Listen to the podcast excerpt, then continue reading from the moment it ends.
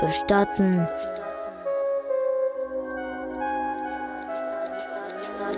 Bestatten. Hauda, Hauda, Hauda, Hauda. Ein Podcast über den Tod. Ein Podcast über den Tod.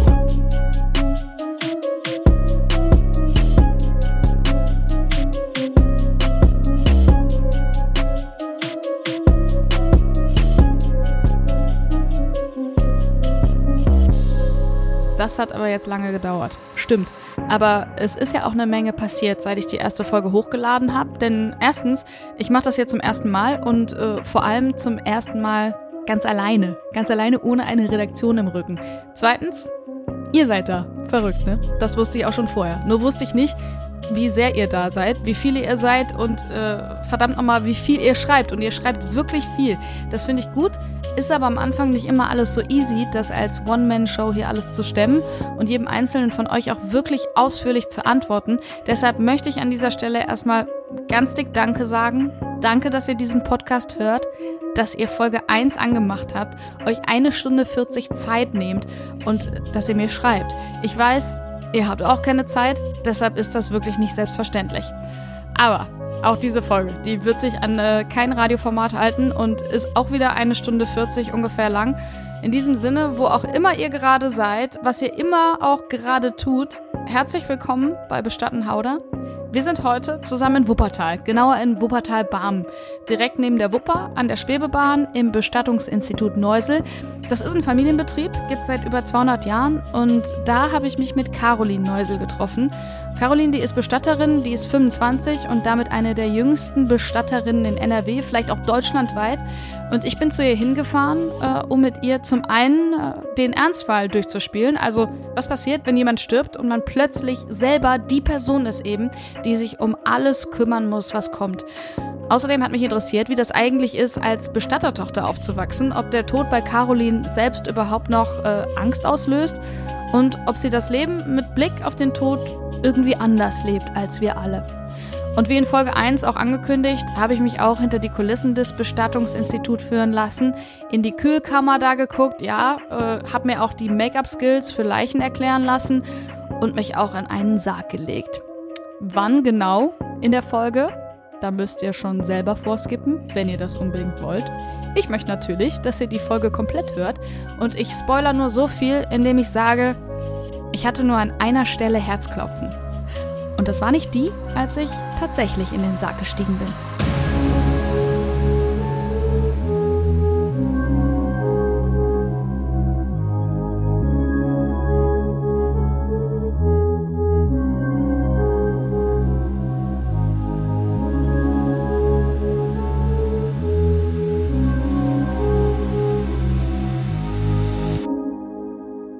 Ich weiß auf jeden Fall, dass man Abschiede sehr, sehr schön gestalten kann und dass man da nicht unbedingt Angst vor haben muss. Mhm. Natürlich hat man irgendwie Angst davor, was passiert äh, in meinem Leben, wenn mir jemand fehlt, wenn jemand nicht mehr da ist.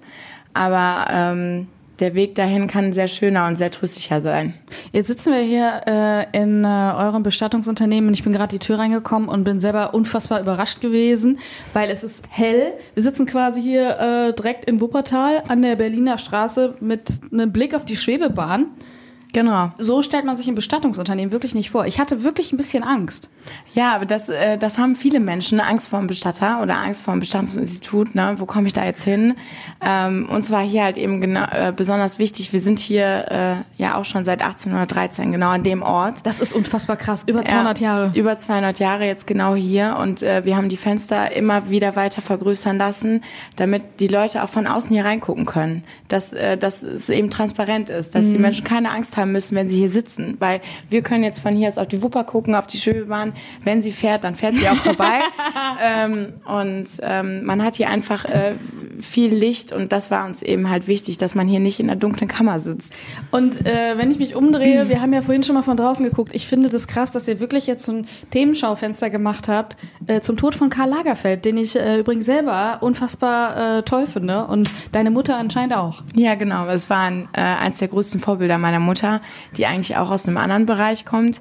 Natürlich auch mit dem Thema groß geworden ist wie ich, aber was anderes gemacht hat, eben Design, ne? Design studiert, ja. genau. Und ähm, das war eins der großen Vorbilder meiner Mutter.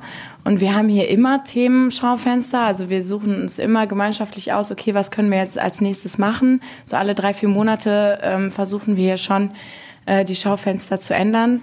Ähm, und äh, der Tod von Karl Lagerfeld hat uns äh, alle auch ähm, wirklich persönlich äh, getroffen hier. Das hat man auch bei uns in der Stimmung hier ähm, gemerkt. Und dann haben wir sofort gesagt, alles klar, wir machen jetzt hier alles schwarz-weiß und los geht's. Und ihr habt ganz viele verschiedene äh, Paare aus der Geschichte und auch aus der Modegeschichte und sowas Genau. und Schauspieler jetzt im Schaufenster. Genau, wir haben uns äh, berühmte Paare rausgesucht, die eben beide schon, ähm, wo beide schon verstorben sind, mit den Grabstätten, wo sie halt eben beigesetzt sind. Und ähm, genau, haben e- extra Fotos noch ähm, mit reingemacht in die, in die Schaufenster. Und eben alles schwarz-weiß und eben äh, die Urnen, die hier stehen, halt eben auch paarweise zusammengetan. Jetzt bist du und ich habe dich gerade erst kennengelernt. Wir haben ein paar Mal äh, SMS hin und her geschrieben und äh, telefoniert. Mega entspannte Person und gerade weil du so, so mega jung bist, äh, du könntest ja jetzt auch einfach keine Ahnung, das was du gemacht hast, Philosophie studiert, weitermachen, aber du hast dich äh, entschieden im Familienunternehmen zu bleiben. Warum? Ähm, ich habe ähm, hab ja auch noch einen älteren Bruder, der auch hier in der Firma war und äh, der hat auch neben dem Studium hier gearbeitet und hat dann äh, im Studium gemerkt, oh, nee, das, was ich studiere, das liegt mir viel mehr und der Tod wird nicht mein Lebensthema und hat sich dann hier, ähm, äh, hier verabschiedet und ähm, meine Mutter hatte mich gar nicht auf dem Schirm. Ach, krass, also wir sind, äh, wir sind sieben Jahre auseinander, mein Bruder und ich. Und äh, ich war auch immer sportlich viel aktiv und ich habe immer gesagt, ich will unbedingt Sport studieren und Philosophie hat mich auch immer interessiert. Und ähm, sie hat mich irgendwo wo ganz anders gesehen. Sie hatte gar, gar keine Ahnung, dass ich äh, da Interesse dran habe. Und dann habe ich denselben Werdegang wie mein Bruder eingeschlagen und habe halt morgens früh hier gearbeitet bis mittags und bin nachmittags studieren gegangen. Und dann kam das irgendwann, dass äh, ich gemerkt habe, nee, ich bin noch gar nicht fertig mit der Arbeit und jetzt muss ich zur Uni und ähm, ich kann doch meine Angehörigen hier nicht im Stich lassen Ja. und ähm, hatte dann irgendwie ein schlechtes Gewissen, hier wegzufahren, nur um mich in den Hörsaal zu setzen. und ähm, ja, und dann habe ich irgendwann äh, von Jahr zu Jahr mehr gemerkt, dass ich auch hierhin gehöre irgendwie. Aber das ist lustig, dass du das mit der Uni erzählst, weil ich hatte das damals, als ich in Siegen studiert habe, mit dem Radio und war dann immer mehr beim Radio und habe dann gedacht, warum soll ich denn jetzt zur Uni fahren und die und die Vorlesung machen? Ich arbeite doch schon beim Radio. Ja, genau, Ähm, klar. Aber das ist ja eine gute Erkenntnis dann. Hm, Wann bist du denn das wirklich das allererste Mal mit dem Tod in, äh, in Kontakt gekommen, soweit du dich erinnern kannst, weil du bist ja schon immer in dieser Familie. Genau, ich bin schon immer in dieser Familie, das ist richtig. Ähm, ich habe auch früher hier gegenüber, haben wir auch noch unsere Geschäftsräume. Ähm, das sind die alten Geschäftsräume und in dem Haus wohnen wir auch. Ah ja, okay. Und also meine Eltern wohnen da Ja. jetzt noch. Und ähm, ich bin ähm, hier weggezogen, aber ich bin hier groß geworden. Und ich glaube, das war mit, mit acht oder mit neun. Äh, da hatten wir auf der gegenüberliegenden Seite unser Verabschiedungsraum und ich wollte irgendwas von meiner Mutter und bin einfach runtergegangen. Und meine, ich wusste aber nicht, dass meine Mutter gerade einen Abschied vorbereitet, Ja. ne? dass da eine verstorbene alte Dame eben lag und meine Mutter zündete da Kerzen an und ich äh, bin da einfach rein, weil ich unbedingt zu meiner Mutter wollte. Irgendwas Wichtiges war mit acht oder mit neun. Und ähm, dann bin ich da reingekommen und ich glaube, meine Mutter hat erstmal gedacht, oh, Mist, ähm, das habe ich jetzt. Die Tür war ja offen, Ja, ne? ja. Und äh, ich habe das aber gar nicht als beängstigend empfunden. Ich weiß noch, dass ich damals irgendwie das erste Bild, was ich von einem Verstorbenen habe, war ein sehr friedliches. Ach, und ich hatte keine Angst davor. Da lag eine ältere Dame ähm, und ähm, die sah friedlich aus und ähm, meine Mutter hatte, glaube ich, auch Angst, dass ich jetzt vor Angst nach Hause laufe, wieder nach oben. Aber ähm, ich hab, ähm, bin dann zu meiner Mutter gegangen, habe sie gefragt, ob sie, äh, was sie denn so gemacht hat und äh, Cool, voll neugierig. ja, ich war mega neugierig. Und ähm, wenn man damit groß wird, mein Vater ist auch Bestatter und ähm, auch hier in Wuppertal. Und ähm, ich war zum Beispiel nie zusammen mit meinen Eltern im Urlaub. Es ging gar nicht, weil einer immer hier war Ah, ja, ne? okay. und äh, immer hier war. Weil man halt 24-7 wirklich erreichbar sein muss, Absolut, weil äh, man genau. sucht sich ja nicht aus, wenn jemand stirbt. Genau, und dann bin ich immer mit meiner Mutter vorgefahren und dann hatten wir das Wochenende alle zusammen und dann bin ich mit meinem Vater länger geblieben. Ähm, und da fragt man dann natürlich so, was machen die Eltern eigentlich, dass wir irgendwie nie zusammen den klassischen Ja. Family-Urlaub machen konnten. Und äh, da war ich immer schon sehr neugierig und ja. Gab es da denn in der Schule dann äh, von den anderen äh, Kids, die mit dir dann irgendwie zusammen auch mal nach Hause gekommen sind, gab es da irgendwie Berührungsängste oder auch komische Fragen? Weil das ist ja schon ein anderer Beruf, als wenn man sagt, mein Vater arbeitet in Firma XY. Ja, genau, das stimmt schon. Äh, ist schon äh, ein Beruf, der viele Fragen aufwirft, Ja. auf jeden Fall. ja. ähm, aber ähm, nee, also es waren immer gerne äh, alle meine Freundinnen oder Freunde irgendwie bei mir zu Hause. Also es hat jetzt keiner gesagt, oh, Hatte keine Angst. Hatte keine Angst, ähm, weil die ja auch meine Eltern kannten. Ne? Und ich habe auch viel von meinen Eltern und deswegen sind wir auch so offen und äh, wir lachen hier auch viel und deswegen, da hatte nie jemand Angst vor. Gab es dann als Kind dann mal, so stelle ich mir das dann vor, wenn man halt, äh, weiß ich nicht, 10 äh, oder auch 15 ist, so mutprobenmäßige Sachen, dass man sagt, du musst jetzt hier in den äh, Kühlkeller gehen und ähm, da fünf Minuten bleiben. Äh, nee, das, äh, davor haben, äh, davor haben 15-Jährige wirklich Schiss. Also das Stimmt. ist, Aber vielleicht äh, früher als Kind. ja, nee, also so Mutproben äh, waren ähm, eigentlich bei uns nie äh, gang und gäbe, weil das eben so ein Thema ist. Da haben viele Menschen dann schon sehr, sehr viel Respekt vor, ne? Ähm, eben ähm, nicht pietätlos zu sein, ne? in eine Kühlkammer zu gehen. Ne? äh, Pietätlos weiß man ja als Kind noch nicht so richtig, Nee, was das das, ist richtig. Aber halt die Angst zum Beispiel, wenn ich mich erinnere, vom Keller oder vor irgendwelchen dunklen Ja. Ecken, ist ja auch schon da. Nein, aber das wäre, glaube ich, äh, das ist wäre, glaube ich, nicht angebracht gewesen, weil ich glaube, da schürt man dann schon Ängste, die man sein ganzes Leben lang mit sich trägt. Das Und du bist einfach eine nicht. gute Tochter. Ja, auch, hoffentlich. Ähm, löst der Tod eigentlich bei dir irgendeine Angst aus oder gar nicht? Das ist eine schwierige Frage, weil ähm, ja, schwierige Frage. Ich habe ähm, so viele unterschiedliche Menschen hier sitzen und ich ähm, kriege so viele unterschiedliche Familiengeschichten mit oder Leidensgeschichten von, von Ehepartnern oder von Kindern, die irgendwie ihre Eltern gepflegt haben.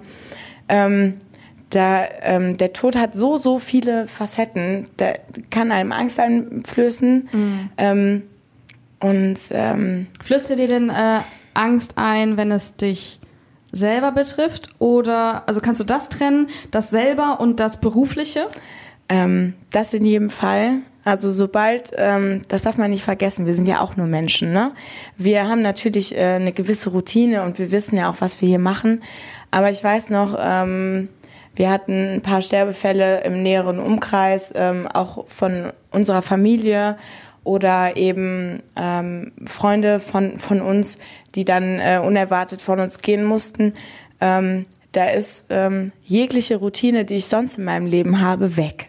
Und das Alles ist ja eigentlich weg. auch total schön, weil Ja. da merkt man ja wieder, wie du sagst, man ist nur ein Mensch und man hat diese Ja. Empathie und man hat auch tief in sich drin einfach äh, dann ein Gefühl zu den Menschen, die man halt kannte, weil die einem nahestehen. Ja, absolut. Und ähm, ich weiß jetzt, wenn mich jetzt jemand anruft, dass jemand verstorben ist, was ich fragen muss, äh, ähm, was sie sich schon zusammensuchen müssen an Unterlagen oder so. Und ich weiß noch, als ähm, mich meine, äh, also entfernte Tante angerufen hat, dass äh, mein äh, Onkel verstorben ist, ähm, dann wusste ich, ich habe am Telefon, ich, ich habe im ersten Moment gar nichts gesagt, weil ich dachte, okay, meine Mutter ist gar nicht da heute. Was mache ich denn jetzt? Und ich war völlig aufgeschmissen.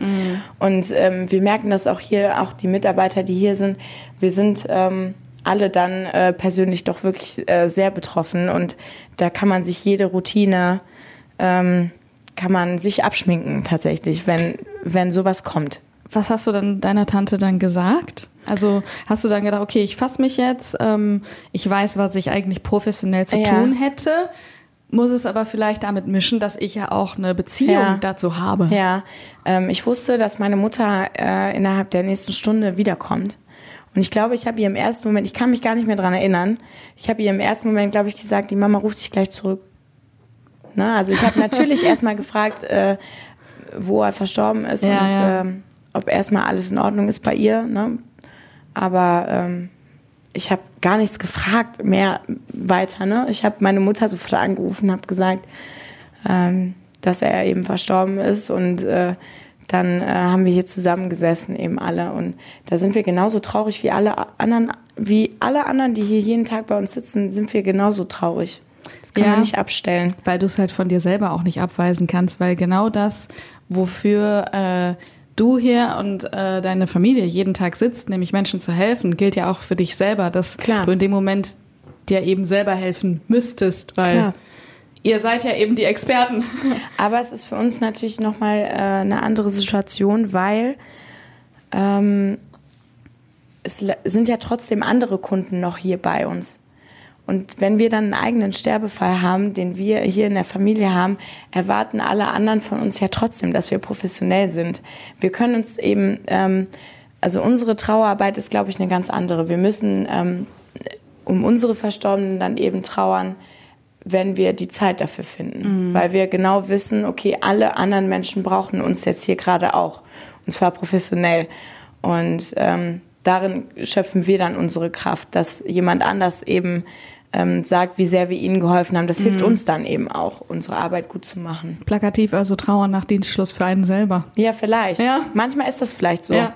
Aber ähm, die Arbeit hier ist wirklich eine, die ähm, uns sehr, sehr viel Kraft gibt. Auch, ne? wenn die Angehörigen kommen und sagen, wie zufrieden sie waren und ähm, dass man, dass man denen den Weg erleichtert hat, dann gibt einem das so viel Kraft und dafür, dafür sitzen wir auch hier.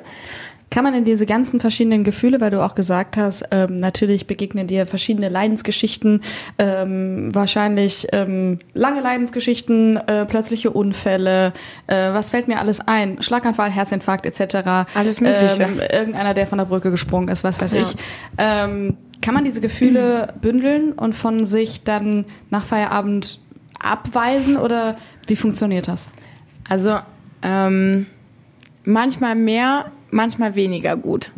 Also es gibt natürlich ähm, Geschichten, ich sage das jetzt so, wie ich das denke. Ja. Es gibt natürlich ähm, Sterbefälle, wenn jemand lange schon krank war, ähm, dann sind die Angehörigen natürlich traurig, aber meistens sehen die das dann vielleicht auch als, als Erlösung, dass, dass man eben nicht mehr leiden muss. Ist ne? ja auch so teilweise, Und ja. ähm, das ist deutlich einfacher, sage ich jetzt mal, zu verarbeiten, als wenn äh, jemand vor mir sitzt, der gerade seine Tochter verloren hat, die so alt ist wie ich vielleicht, Ja. wegen einem Autounfall. Ja. Na, und es sind immer diese, diese, diese Art von Fällen, auch wenn, wenn wirklich kleine Kinder oder wirklich Babys sterben, das ist wirklich, ähm, das trifft uns hier alle jeden Tag und ähm, da haben wir untereinander, wir, wir reden so viel miteinander, weil sonst könnten wir damit auch gar nicht umgehen. Ähm, das belastet einen natürlich und es ist nicht so, dass ich hier die Tür abschließe oder dass einer von uns hier die Tür abschließt und sagt, ja, dann machen wir nochmal Feierabend. Ja, ich stelle mir vor, in so einem Job, dass man entweder, also wie du sagst, viel reden oder eine psychologische Betreuung braucht. Genau. Das, ähm, wir versuchen uns gegenseitig ähm, psychologisch zu betreuen. Tatsächlich, wir machen jeden Morgen äh, so eine kleine Supervision, ähm, dass äh, wir darüber sprechen, was uns gerade belastet oder was so passiert. Ähm, wir, wir reden sehr, sehr viel miteinander und das ist auch gut so. Und ähm, wir haben ein sehr enges Verhältnis hier zueinander, weil sonst würde das wahrscheinlich auch gar nicht funktionieren. Wie viele Leute seid ihr? Wir sind äh, drei Feste, also meine Mutter und ich und ähm, eine Angestellte, die jetzt dieses Jahr zehnjähriges feiert. Also die ist auch schon äh, sehr, sehr lange hier. Also für mich immer schon, seitdem ich hier bin, Ja. ist sie auch da. Und dann haben wir ähm, einen Mitarbeiter im technischen Dienst, der eben die Überführung fährt, ähm, sich um die Versorgung der Verstorbenen eben kümmert, äh, wo ich ihm dann zur Tat äh, schreite mit heißt ihm derjenige, zusammen. der nach Hause fährt, wenn ich anrufe, Genau. der den Verstorbenen dann abholt. Genau. Da, Das Genau. macht eine andere Person und nicht du und deine Mutter. Genau, also das macht äh, unser Mitarbeiter. Und wenn, ähm, wenn wir zum Beispiel ins Altenheim müssen oder ins Krankenhaus, dann fahre ich mit ihm. Ähm, und ähm, zu ähm, sogenannten Hausabholungen, ähm, wenn man sich jetzt vorstellt, ähm, in der vierten Etage durchs, ähm, durchs Treppenhaus, dann ist das für eine Frau mit Sicherheit machbar, keine Frage. Aber es muss einfach nicht sein. Ja. Ne? Und deswegen haben wir da dann ein paar Leute, die wir dann anrufen können, die ähm, dann eben einspringen, wenn es äh, wenn's so ist. Und ähm, genau, aber hier so in der Beratung sind wir ausschließlich Frauen. das finde ich gut. Ja, Das ist auch cool. schön hier. Wenn wir schon über Angst sprechen, wie ist das, wenn äh, du an deinen eigenen Tod denkst? Welches Verhältnis hast du dazu? Ähm, Angst, äh, Angst habe ich nicht. Ähm, aber ähm, es muss jetzt auch noch nicht passieren. Ich habe doch noch äh, viele Sachen vor in meinem Leben und ähm, ich habe da letztens noch mit meiner Mutter drüber gesprochen. Ich glaube, ähm, Bestatter leben irgendwie vielleicht auch anders, vielleicht ein bisschen bewusster, weil ich, wir wissen natürlich alle, wie schnell das sein kann, dass die Leute hier sitzen, ne? von heute auf morgen, völlig unerwartet und ähm, vielleicht lebt man den einen oder anderen Moment deutlich intensiver. Also ich mache das zumindest so. Ähm, aber Angst vorm Tod habe ich eigentlich nicht. Also ähm, ich weiß ja zumindestens, ähm, wo ich hinkomme und wie das alles passiert. Das ist für mich nichts Ungewisses. Und ähm, aber bis dahin ähm, würde ich schon gerne noch äh, viel erleben, viel reisen, einfach viel unterwegs sein, wie jeder andere auch in Ja. meinem Alter. Du weißt ja auch, dass äh, im Endeffekt dann äh, wieder eine neue Generation heranwächst. Genau. Und du bist hier gut aufgehoben. Genau. Du weißt ja, was ich weiß passiert. ja, wo ich hinkomme. Ja, genau. Ich weiß ja, wie es hier aussieht. Das stimmt. In der ersten Folge hier von äh, Bestattenhauder habe ich ja mit meinem Papa gesprochen. Und wir haben über das Testament gesprochen. Ist das was, was du auch schon hast, gerade als Bestattertochter? Ähm, Testament an sich ähm, nicht, aber wir sprechen natürlich, also mit meiner Mutter und äh, meinem Stiefvater, mein Vater, meine Stiefmutter, wir sind ein bisschen größere Familie. Ähm, ähm, da weiß ich zumindestens, wenn es soweit ist, welchen Ordner ich rausziehen muss. Okay. Ähm, wir haben über ein paar Dinge gesprochen. Wir reden natürlich auch total offen darüber, weil wir haben äh, alle, das ist Thema bei uns sonntags morgens am Frühstückstisch, weil wir alle eben damit beschäft uns jeden Tag beschäftigen. Ähm, aber ähm, also ich weiß, wo ich alles finde. Aber ich jetzt selber, ähm, ich habe jetzt äh, kein Testament geschrieben, aber wir haben alle solche Dinge wie, die habe ich auch schon, äh, Patientenverfügungen oder Vorsorgevollmachten für den Fall, dass ich mir irgendwie irgendwas, äh, irgendwas passiert mir und ich kann nicht mehr so handeln oder ich kann nicht mehr so denken. Ähm, da sind dann überall meine Familienmitglieder eben eingetragen, die eben wissen, was ich denke. Ähm, gibt es etwas, was du auch aus der Erfahrung hier mh, in der Arbeit mitgenommen hast, wo du auf jeden Fall sagst, das war hundertprozentig sicher, dass das in meiner Patientenverfügung oder Vollmacht steht? Weil du vielleicht äh, Sachen mitbekommen hast oder gedacht hast, ah, nee, ich möchte lieber nicht das und das oder ich möchte lieber das und das, wenn irgendwas passiert. Ja, also es ist natürlich äh, unabdinglich, dass ähm, jemand zum Beispiel weiß, ähm, wie er bestattet werden will, ne? Erd- oder Feuerbestattung. Das sind solche Sachen, die muss man irgendwo festhalten oder zumindest mit jemandem mal drüber gesprochen haben. Weil es gibt nichts Schlimmeres als Menschen, die hier sitzen und sagen, ja, ich habe keine Ahnung. Ich weiß nicht, was meine Mutter wollte und jetzt ist sie nicht mehr da und ich kann sie nicht mehr fragen. Na, also es gibt natürlich auch deutlich schönere Themen, über die man sich unterhalten kann, als Vorsorgevollmacht, Patientenverfügung Ja. und Bestattungsvorsorge. Aber ähm, es gibt aber auch nichts Schlimmeres, als hier zu sitzen und, Und zu gar nichts sagen, zu wissen. ich habe keine Ahnung. Genau aus diesem Grund mache ich ja diesen Podcast. Und aus diesem Grund äh, habe ich mit meinem Vater gesprochen. Und ähm, das fand ich wirklich toll, weil es ja seltener passiert, dass der einfach äh, vor einem Jahr dann äh, kam und sagt, ja komm, lass uns mal einen Kaffee trinken, aber so ganz äh, entspannt. Mhm. Wir reden da jetzt mal drüber, wir gehen da durch, du nimmst das Ding mit nach Köln und dann äh, weißt du Bescheid, wo alles steht. Und Ja, das ist eben. ja ein richtiger Umgang, finde ich. Ja, auf jeden Fall. Und äh, ich habe das ja auch gehört und ihr habt ja einen super, äh, super engen Umgang auch miteinander, Ja. ne? Auch ein gutes Verhältnis. Und äh, das ist bestimmt im ersten Moment, wie du auch selber gesagt hast, total komisch, äh, mit seinen eigenen Eltern, also mit seinem Vater dann darüber zu sprechen. Aber ähm, das ist für dich, irgendwann mal wird das für dich eine Entlastung sein, Ja. weil du weißt, du hast mit deinem Dad darüber gesprochen. Gibt es einen Rat, den du äh, jedem äh, geben könntest, jetzt eben aus der Arbeit hier und ähm, wenn man jetzt über solche Sachen wie Patientenverfügung etc. redet, wo du sagst, ey, kümmere dich auf jeden Fall um die ein, zwei Punkte, damit du nicht ganz lost bist. Also ich glaube, äh, Patientenverfügung ist was ganz, ganz Wichtiges, so in dieser schnelllebigen Zeit, äh, was auf den Autobahnen passiert oder auf der Bahn. Ne? Ähm, da sollte man schon ähm, jemanden einsetzen, der einen dann eben vertritt, wenn man es eben selber nicht mehr kann. Und es ist ähm, sehr, sehr wichtig, eben über die Bestattungsart zu sprechen und das nicht einfach nur ins Testament zu schreiben. Ähm, das Problem ist nämlich, ähm, das Testament wird ja erst sechs bis acht Wochen, meist manchmal erst später nach der nach dem Tod eröffnet. Ah ja, und wenn dann in der äh, dann bis dahin, wir haben ja hier in NRW auch Fristen, bis also gesetzliche Fristen, bis wann jemand bestattet sein muss oder eingeäschert sein muss. Wie, wie lange dauert das? Das weiß ich nicht. Nach zehn Tagen nach dem Tod muss derjenige entweder erdbestattet sein oder eingeäschert. Ah, okay. Genau, und äh, da wird das Testament ja noch nicht eröffnet. Ja. Ne? Dafür muss, braucht man ja äh, einen Erbschein und Mhm. alles Mögliche. Und ähm, deswegen, ähm, wenn jetzt wenn jemand beigesetzt ist und dann wird das Testament eröffnet und dann steht da was ganz anderes drin, Scheiße. dann ist das ähm, Ja. nicht, nicht, nicht zurückholbar. Ne? Und ähm, deswegen ist es halt, deswegen bieten ja viele Bestatter das eben auch an, eben diese Vorsorgegespräche, dass man sich eben mit einem Vorsorgevertrag sich an einen Bestatter bindet. Die sind immer damit ähm, verbunden, also wir verpflichten uns mit einem Bestandsvorsorgevertrag alles so durchzuführen, was die Menschen mir halt eben erzählt haben. Und ähm, wir Passiert wissen, das denn oft? Also ich meine, so Leute wie ich jetzt, nur ohne Mikrofon, ähm, Ja. kommen die vorbei und sagen, hör mal, ich habe so Schaufenster gesehen, sieht nett aus, sollte ich mich mal mit beschäftigen? Ich komme mal vorbei auf einen Kaffee. Ja, das äh, sind selten Menschen, äh, die so alt sind wie wir. Ja. Ähm, aber ähm, klar, kommen viele Ehepaare hierhin. Wir haben bestimmt in der Woche, wir haben ganz viele Vorsorgegespräche. Ah, das ist ja cool. Ja, und dann ähm, wissen, die viele sagen dann auch, die sitzen hier als Ehepaar und sagen, nee, wir wollen, dass unsere Kinder einfach damit nichts zu tun haben und die wissen dann, ähm, wenn einer von uns dann eben ähm, nicht mehr ist, dann ähm, rufe ich hier an und ähm, wir wissen dann, wie alles läuft. Na, und äh, das, äh, vielen ist das wichtig, eben dieses Thema auch sich selbst aus dem Kopf zu schaffen und halt eben äh, der Familie damit dann nicht mehr zu Last zu fallen, dass eben nicht das passiert, was ich dir gerade eben erzählt habe, äh, dass die Leute hier sitzen und nicht Und gar wissen, nichts was sie was sie machen sollen. Wenn die dann hier sitzen, wenn die äh, hier reinkommen und die Türschwelle übertreten, ähm, gibt's dann sehr viel Ratlosigkeit? Gibt's dann auch in Familien viel Streit um das Testament? Oder sind die Leute einfach im ersten Fall unfassbar traurig und man muss psychologische Hilfe leisten? Ähm, also psychologische Hilfe leisten wir immer, grundsätzlich. Ähm, das ist, äh, das lernen wir auch in der Ausbildung.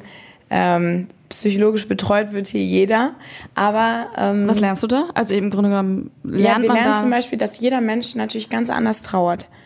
Und ähm, manche Menschen, ähm, also viele Eigenschaften, die man als Person jetzt so hat im Leben, die verstärken sich nur noch mehr. Wenn ich jetzt eher so der aufbrausende Typ bin, dann kann es sein, dass ich total ungehalten werde und total unfreundlich.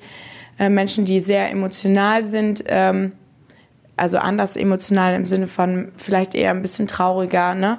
Die, die, ähm, Die fallen tiefes die fallen ganz, ganz in ein ganz tiefes Loch.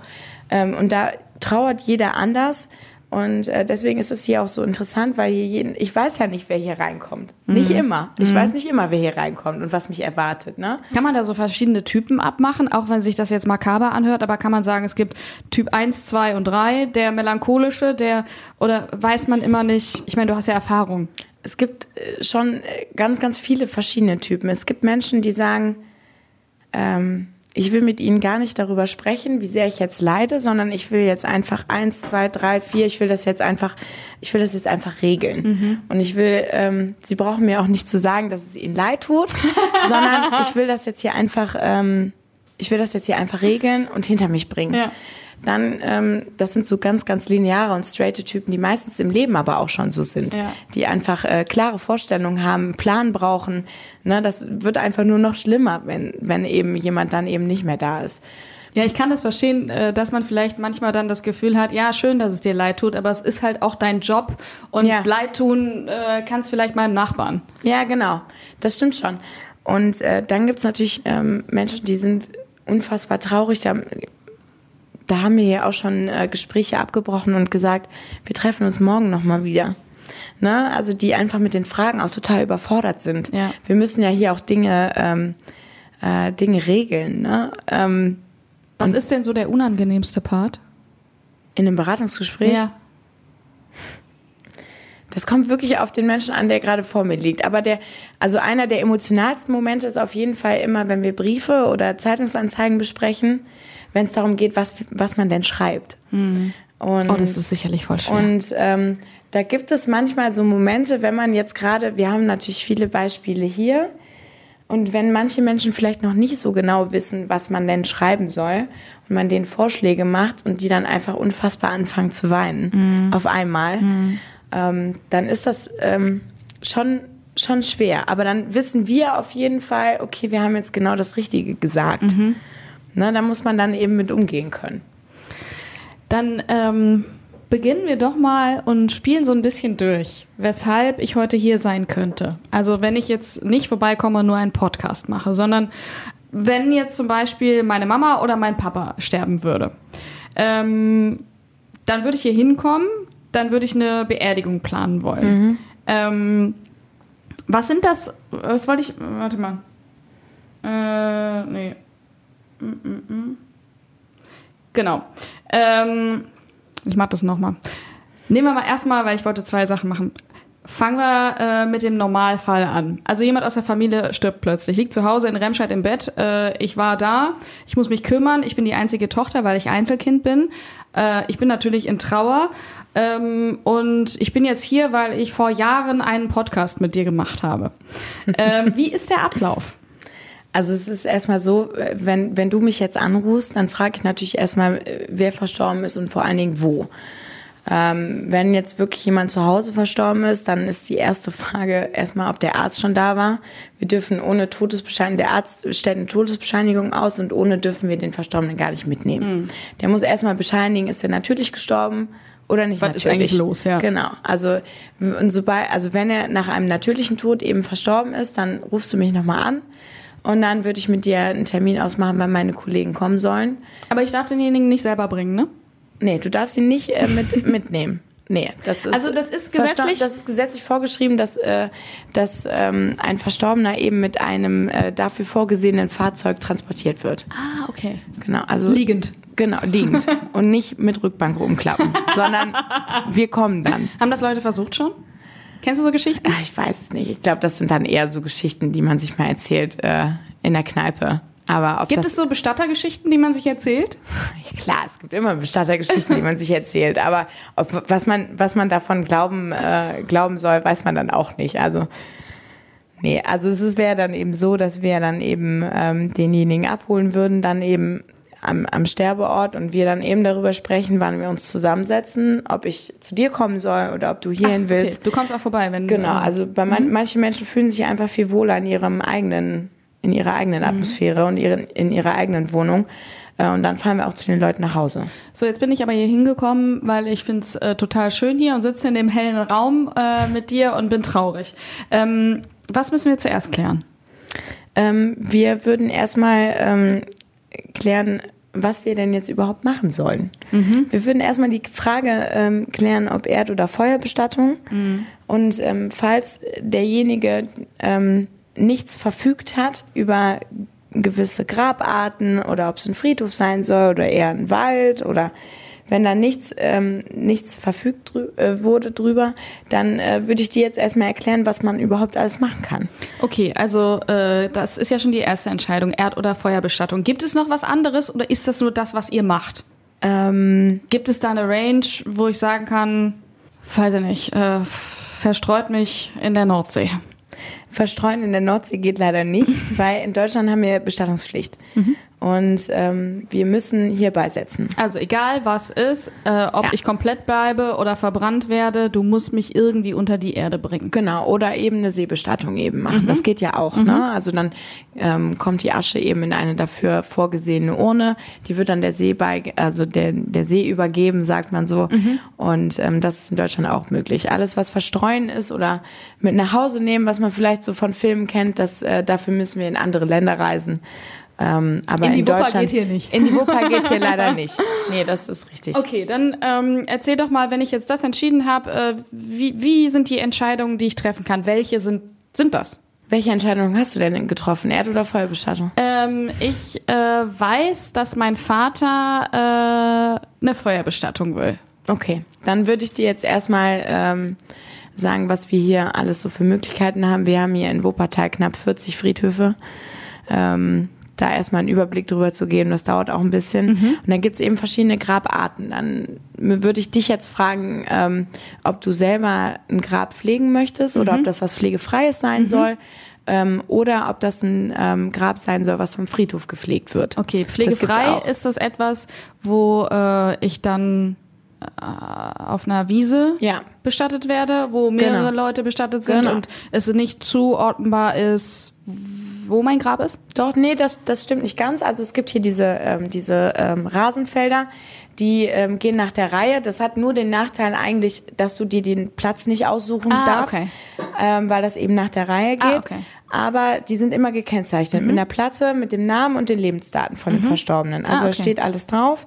Und äh, du weißt auch genau, wo du da hingehen, Mhm. äh, wo du da hingehen kannst. Und dann ist es eine Rasenfläche, die eben vom Friedhof gepflegt wird. Da darf man mal ein Blümchen ablegen, aber da darf man jetzt nicht, wenn man jetzt über den Friedhof geht und da so Pflanzschalen sieht oder Ja, ja, Grabkerzen, da kann- darf man das da darf hinstellen. man dann gar nichts hinstellen. Genau. Okay, wenn ich, nehmen wir an, äh, was Eigenes haben will, Mhm.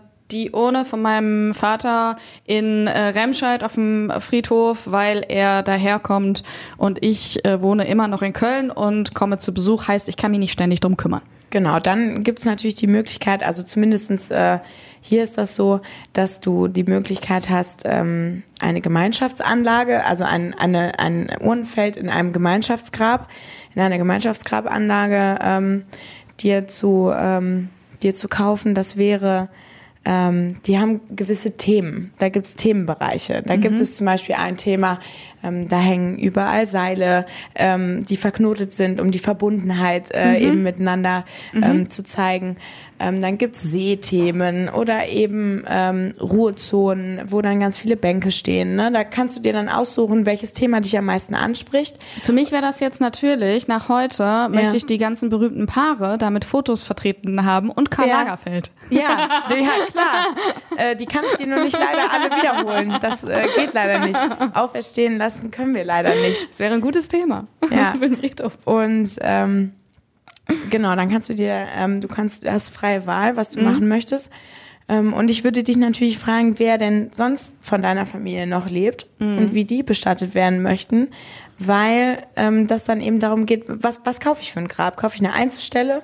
Hier ist es zum Beispiel so, eine Einzelstelle heißt, du kannst entweder einen Sarg und eine Urne oder zwei Urnen beisetzen. Okay. Genau. Und äh, wenn du jetzt aber sagst, okay, wir wollen eigentlich irgendwann mal alle als Familie hier irgendwann mal sein, also auch du, ne, dann äh, könnte man sich überlegen, direkt was Größeres zu kaufen. Ähm, ist natürlich dann erstmal in der Erstanschaffung natürlich teurer. Ähm, aber ähm, ihr könntet als ganze Familie dann eben zusammen sein. Was ist denn der Standard, was die Leute machen? Äh, ein Doppelgrab oder halt ohne und Sarg oder Also die, die Feuerbestattung hat ja schon prozentuell stark, sehr stark zugenommen. Ja. Und, gerade bei ähm, jungen Leuten, ne? Also ich kenne viele, die Ja, aber auch mittlerweile, ähm, früher war das ja von der Kirche verpönt, ne? War Mhm. ja äh, in der katholischen Kirche, glaube ich, bis zu den 70er Jahren sogar verboten. Also Ach, krass. Mhm. wirklich verboten. Ähm, und ähm, da wurde das einfach überhaupt nicht akzeptiert. Und jetzt in den letzten Jahren ist natürlich sehr, sehr viel passiert. Und ähm, es ist ja das Gerücht im Umlauf, dass Feuerbestattungen viel günstiger sind als Erdbestattung. Ja, das hätte ich jetzt auch Ja, gedacht. ist aber nicht so Warum? weil das natürlich immer darum, ähm, darum geht, was nimmt man für eine Urne? Was nimmt man für einen Sarg? Aber einen Sarg kann ich doch, wenn ich will, einfach so einen billigen nehmen, damit, weil der eh verbrannt wird und Ja, kann man. ja gar keinen schönen. Genau, kann man, aber dann geht ja natürlich noch die Einäschungsgebühr drauf. Ne? Das sind ganz andere Gebühren, Ah, die ja. da noch zukommen. Und ähm, bei einer Erdbestattung ist es so, du kannst auch ähm, kostengünstig, das sind nicht alles, alles Särge, die man sich jetzt vorstellt, Eiche für dreieinhalbtausend Euro. Das, da gibt's ja ganz, ganz viele unterschiedliche, äh, ganz, ganz viele unterschiedliche äh, Modelle und Arten, wie solche Särge aussehen. Die haben sich ja auch extrem gemacht. Die sind ja auch mittlerweile grau oder rot oder weiß oder schwarz. Ne? Rote so, Särge? Ja, gibt's auch. Wir gehen auch äh, später mal in den Ausstellungsraum hier. Ne? Genau. Aber einen roten habe ich jetzt gerade nicht Das da. macht nichts. Ähm, das Einzige, was wirklich ähm, teurer ist bei einer Erdbestattung, ist eben die Anschaffung des Grabes. Weil natürlich auch der Aufwand für den Friedhof deutlich ähm, höher ist. Die müssen natürlich ähm, das Grab ausheben. Ne? Das ist natürlich ein ganz anderer Aufwand, ob ich Als eine Urne da äh, ja. äh, beisetze oder eben einen Sarg. Ähm, dann brauche ich natürlich auch sechs Träger anstatt zwei. Das sind, Stimmt, solche, das sind ja. natürlich solche Gebühren, die dann einfach ähm, die Erdbestattung insgesamt eventuell teurer machen könnten. Die brauchen auch mehr Handschuhe zum Tragen als nur zwei. genau. Die brauchen mehr Handschuhe, genau. Wenn wir die ja auch Aber da mitbezahlt. liegt es dann nicht. Also es liegt nicht an den Handschuhen. Aber ähm, wir kommen später nochmal drauf zurück. Aber in welchem Rahmen bewegt sich denn im Gegensatz zu einer Erdbestattung eine Feuerbestattung? Preislich. Könnte ich dir jetzt genauso die Frage stellen, was kostet ein Auto? Möchtest du Maserati fahren oder Smart? Okay, ähm, wenn ich ein Maserati fahre, äh, Ja. wie viel kann ich denn ausgeben? Nach Ganz oben hin offen. Ganz egal. Und macht ihr alles, wenn ich sage, ich möchte den Swarovski besetzten Supersarg. Dann wird er so gemacht. Okay. Na, das sind dann natürlich Sonderanfertigungen. Ne? Wir können jeden Sarg, wir haben ähm, eine Firma, mit der wir sehr, sehr eng zusammenarbeiten, auch schon über Generationen, die sind so ähnlich von den Generationen wie wir. Ähm, die, ähm, also bei den Särgen ist es so, man kann die sich so zusammenstellen, wie es einem passt. Ob man da jetzt Messingbeschläge dran haben will, also Messinggriffe oder Holzgriffe, das kann man sich so zusammenbasteln, wie man das selber als Angehöriger für angemessen erachtet. Und das ist Open End, da gibt's keine äh, Grenzen, Pietätlosigkeit zu sagen, ich mal den an, ich sprühe den an, ich, egal was da drauf ist. Ja, also ich sitze ja dann hier und äh, sage denen schon, was man so macht und was vielleicht ein bisschen too much ist. Ne, aber wenn mir jetzt jemand sagt, ich möchte vorne irgendwie, es gibt ja auch ähm, geschmackvolle Arten, Swarovski-Steine zum Beispiel zu verwenden, dass man irgendwie sagt, Also ich man wollte jetzt nicht sagen, dass ich das schön finde. Nein, aber man könnte natürlich ähm, mit, äh, wenn es darum geht, wirklich was Prunkvolles machen zu wollen, dann kann man die Leute da in dem Sinne natürlich dann auch beraten und sagen, man kann Symbole in Swarovski-Stein meinetwegen äh, auf den Sarg modellieren. Das ist natürlich alles eine Kostenfrage, das ist dann alles Handarbeit. Ähm, aber es gibt natürlich auch Menschen, denen ist das vollkommen egal. Wie teuer ist denn eine billige Beerdigung? Von Ähm, bis. Also es gibt natürlich ähm, das günstigste, was natürlich also am wenigsten Aufwand hat, ist natürlich eine anonyme Beisetzung. Die wird meistens vom Krema, also die Krematorien haben meistens eigene Friedhöfe ähm, anbei quasi. Und ähm, da werden dann die Urnen beigesetzt, aber als Sammelbeisetzung meistens. Und da kriegt man dann als Angehöriger natürlich gesagt, welcher Friedhof das ist. Aber man hat keinen Ort, wo man Ja. hingehen kann. Ne? Ja. Und ähm, da kostet nur die Beisetzung 200 Euro. Ist natürlich eine andere Hausnummer, wie äh, wenn man ich jetzt ein Grab kaufe und ähm, dann vielleicht einen Pflegevertrag irgendwie mit einem Friedhofsgärtner drüber mache und da beigesetzt wird. Ich vorher eine Trauerfeier in der Kapelle hatte, dann bin ich ja auch schon mal vielleicht bei drei, dreieinhalb. Ist natürlich ein Riesenunterschied. Ne, ob ich jetzt ähm, 200 Euro für eine Beisetzung bezahle oder 3000 Euro für ein Grab, was ich mir kaufe. Ist denn dreieinhalbtausend so ein Durchschnitt? Ich habe ja gar keine Ahnung. Ist das eher 3000? Ist das 5000? Ist das 7000? Also wenn man jetzt so vom Friedhof ausgeht, wenn wir jetzt bei Unbestattung bleiben, Ja.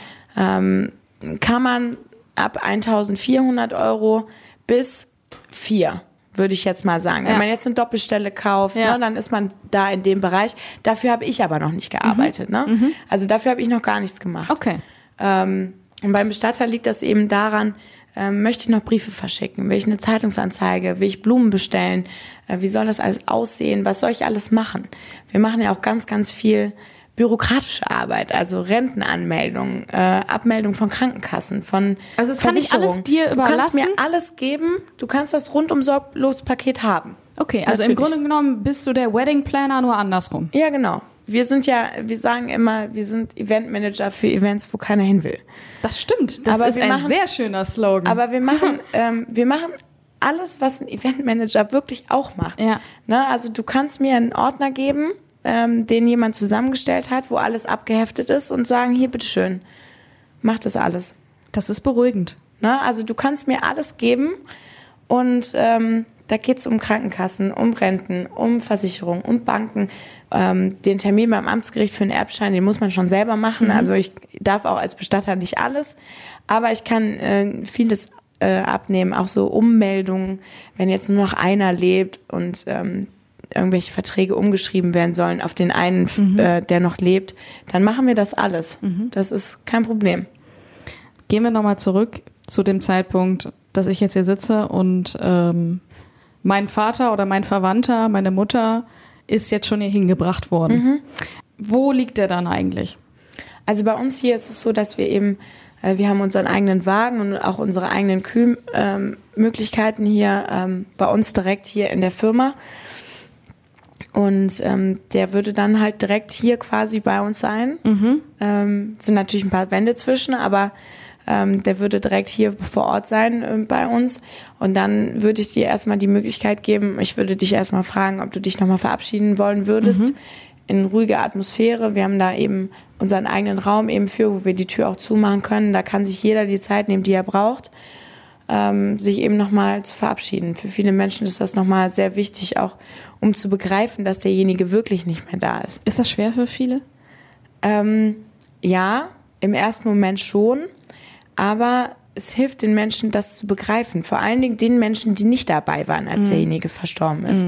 Wenn du mir jetzt erzählst, du wärst dabei gewesen, deine Mutter aber zum Beispiel nicht, dann könnte das für sie einfach, ähm, also es könnte ihr irgendwann viel geben. Das dauert natürlich seine Zeit. Bis das ankommt, ne? Aber jeder muss das begreifen. Man, man sagt das wirklich, man kann den Verstorbenen ja auch anfassen fassen und dann begreift man das ja wirklich erst, dass derjenige äh, nicht mehr reagiert und dass der auch nicht mehr antwortet, wenn man ihn was fragt. Fühlt er sich kühl an? Ähm, meistens, meistens schon, ja, weil wir natürlich hier die Kühlmöglichkeiten eben haben und da auch gewährleisten müssen, dass der Verstorbene, das geht ja auch darum, dass der Verstorbene sich nicht verändert oder nicht, nicht schnell verändert. Wie erhält man das, dass der sich nicht verändert? Das ist halt eben durch die Temperatur eben und ähm, Bei wie viel Grad liegt der da? vier bis sechs Grad. Wie gerade draußen. Wie gerade draußen, genau. Nee, und ähm, da kümmern wir uns dann eben drum. Der wird ja auch hygienisch versorgt, ähm, wird desinfiziert und gewaschen und dass sich da eben nichts verändert. Und wie gesagt, den Menschen hier ist das wirklich ähm, wichtig, auch nochmal in Ruhe, auch eine Stunde vielleicht sich Zeit zu nehmen, die Tür zuzumachen, bisschen Musik zu hören und vielleicht auch einfach gar nichts zu sagen und einfach bei dem Verstorbenen zu sein. Dann lass uns doch mal darüber in diesen Raum gehen und ähm, wir setzen uns da mal so hin. Machen ich wir. nehme mal so das Gefühl mit und wir sprechen da weiter. Wann hattest du denn die letzte Bestattung? Heute? Heute, ja? Zwei. Zwei. Ja. Verrückt. Freitags ist aber auch immer ein, ist der Hauptbeerdigungstag. Wirklich? Warum? Weil die Familien ja auch durch unsere Generation so weit verstreut voneinander sind. Der eine wohnt in Hannover, Mhm. der andere in Berlin, der andere in München. Da ist freitags so ein Tag, äh, wo alle dann übers Wochenende noch bleiben können. Und Ach, krass. Die meisten Menschen dann ja auch gerne noch äh, sich danach zusammensetzen. Und ähm, wenn die Menschen von weiter her kommen, haben sie eben noch die Möglichkeit, in Ruhe dann da zu sein. Und deswegen Mhm. ist freitags meistens mit dem Wochenende im Rücken ähm, ja, der Tag, der am meisten gewollt ist eigentlich. Genau. Also wir stehen jetzt erstmal hier vor diesem Abschiedsraum, genau. vor den Schiebetüren. Und da gehen wir jetzt rein. Und es sieht eigentlich aus wie ein kleiner, gemütlicher Vortragsraum. Würde vorne nicht äh, sowas stehen, wo man einen Sarg draufstellen kann. Genau, da steht jetzt ein Katafalk, der ist äh, Katafalk heißt genau, das, okay. nennt sich Katafalk. Ähm, da wird der Sarg dann eben draufgestellt und dann ähm, wird der Sarg hier eben geöffnet Mhm. und dann ähm, machen wir hier auch so ein bisschen auf. Hier kann man auch schön auf die Wupper gucken und auf Hier die ist ja auch Schwebebahn. direkt die Schwebebahn. Das sind Genau. ja direkt die Streben. Genau, und hier kann man, das ist auch Ach, teilweise das ist ja cool. ähm, einfach beruhigend, auch wenn man mal hier rausgucken kann, Ja, ne? wenn man total. eben nicht irgendwie, also Wasser und ist ja schon auch was sehr Beruhigendes. Da haben wir äh, hier in unserer Lage natürlich ähm, Glück gehabt. Man hat überhaupt kein schlechtes Gefühl, wenn man hier reinkommt. Und das finde ich total wichtig, weil es gibt ja so viele Vorurteile, äh, wenn man halt ähm, über Bestattung, über Tod etc. redet. Ähm, da hast du sicherlich ja auch schon einige Sachen gehört, die äh, du immer wieder beantworten musst oder immer wieder damit konfrontiert wirst, ähm, wie schlimm das alles denn sei. Ja, und vor allen Dingen die meisten Menschen haben ja das Gefühl vom Bestatter, äh, der kann nicht lachen, der ist immer schwarz angezogen. Jetzt bist du heute auch schwarz angezogen, aber Gut. sehr gut angezogen und du lachst viel. Ja, eben, ja. Ähm, das tun wir aber hier immer. Ne? Aber es gibt natürlich die klassischen Vorurteile. Ähm, Bestatter lachen nicht und Bestatter sind immer schwarz angezogen und sind immer düster und ähm, das ist ja alles ganz furchtbar und die Räume sind auch alle düster und eigentlich würde ich rückwärts wieder rausgehen und schnell da wieder weg. Na, und hier versuchen wir halt, deswegen ist das schön, dass du das sagst, dass du äh, dich eigentlich, also sagen wir mal, wohlfühlst hier in diesen Räumlichkeiten. Also ich würde dir sagen, äh, ich hatte ja wirklich ein bisschen Angst oder Respekt oder einfach, vielleicht nicht Angst, aber ein mulmiges Gefühl und äh, ich fühle mich hier nicht schlecht. Ja, aber das ist genau das, was wir den Menschen hier auch vermitteln wollen. Das ist natürlich, das Thema an sich ist schon traurig genug. Das ist alles schon schlimm genug, wenn man jemanden verliert, der einem nahegestanden hat. Und deswegen muss man das nicht noch dadurch zeigen, dass die Menschen, die einem dann helfen sollen, dann auch noch irgendwie unf unfreundlich oder düster sind. Das macht es ja alles nur noch schlimmer. Und deswegen versuchen wir halt eben offene Räume, helle Räume eben zu schaffen, dass die Menschen halt eben sich wenigstens hier irgendwie zumindest geborgen fühlen. Und hier macht ihr auch kleine Trauerfeiern, hast du mir vorhin Genau. kurz erzählt, ne? Genau, es gibt hier halt eben, siehst ja, wir sind jetzt hier so 15 Stühle stehen jetzt hier drin. Äh, bis zu 20 Personen waren hier schon drin. Ähm, für Menschen, die jetzt vielleicht auch nicht mehr in der Kirche waren und äh, nicht in, keine Kapelle betreten wollen. Ist die Tendenz steigend? Die Leute, die das nicht kirchlich machen? die Tendenz ist zumindest steigend, dass die Menschen alle aus der Kirche austreten und ähm, damit nicht mehr äh, Sich damit nichts mehr ja. zu tun haben wollen Ja. auch, ne? Äh, sich nicht mehr damit ide- identifizieren, wie du gerade gesagt hast, und ähm, Alternativen eben auch suchen, Mhm. die keine Kirche mehr betreten wollen, weil sie sich unwohl fühlen da drin, weil auch manche Kirchen äh, natürlich auch was Bedrückendes haben, ne? Total. Gibt Also, ja auch ältere Kirchen, wo man auch denkt, ui, Ja. hier möchte ich eigentlich nicht drin sein. ja, das stimmt. ne? Dann lass uns doch mal zu den Särgen gehen, weil Ja. die sind ja um die Ecke hier und ich äh, stand, ja, lass mich überlegen, wirklich nur einmal vor einem Sarg, als ich elf war und mein Opa gestorben ist. Und, Erinnerst du dich ähm, denn da noch dran? Ja, und das ist irgendwie komisch, weil ich weiß, dass der Sarg offen war und der abgeholt wurde und der da drin lag in Wermelskirchen im Also Haus. hast du ihn noch gesehen ja, auch? Im Haus meiner Großeltern und ich stand da und ich weiß, dass ich alleine war eine Zeit lang im Flur. Hast dich unwohl gefühlt. Ja. Kann ich aber auch verstehen. Aber das ist schon komisch, ne? Weil eigentlich, das weiß ich auch, er lag da friedlich drin. Mehr weiß ich nicht mehr. Aber ich habe mich unwohl gefühlt, in dem Flur zu stehen. Und das ist halt mein Opa, ne? Aber dann siehst du mal, was für bleibende Erinnerungen man hat. Für immer. An gewisse Situationen. Und das ist das, was ich gerade meinte. Wenn wir da irgendwie, wenn irgendwas nicht funktioniert, die Leute haben das für immer in ihrem Gedächtnis. Für immer. Ne? Das ist so, wie wenn du jetzt sagst, äh, als du elf warst, standst du im Flur und du hast dich komisch gefühlt. Das wirst du nicht mehr los. Das Nee, das weißt stimmt. du halt jetzt. Ja, das weiß Und ich halt jetzt. Das sind solche Momente, die wir hier kreieren, die auch eben für immer bleiben. Mhm.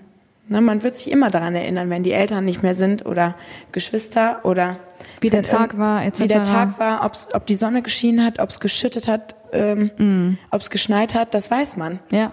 Das vergisst man dann eben nicht. Und deswegen versuchen wir natürlich alles, äh, um das so zu machen, dass es eben auch zufriedenstellend ist, weil die Leute das nicht vergessen. Mhm.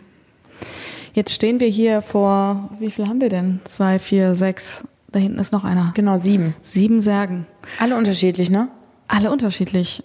Dunkles Holz, lasiert, sehe ich, bemalt. Bemalt, genau, von Kindern bemalt.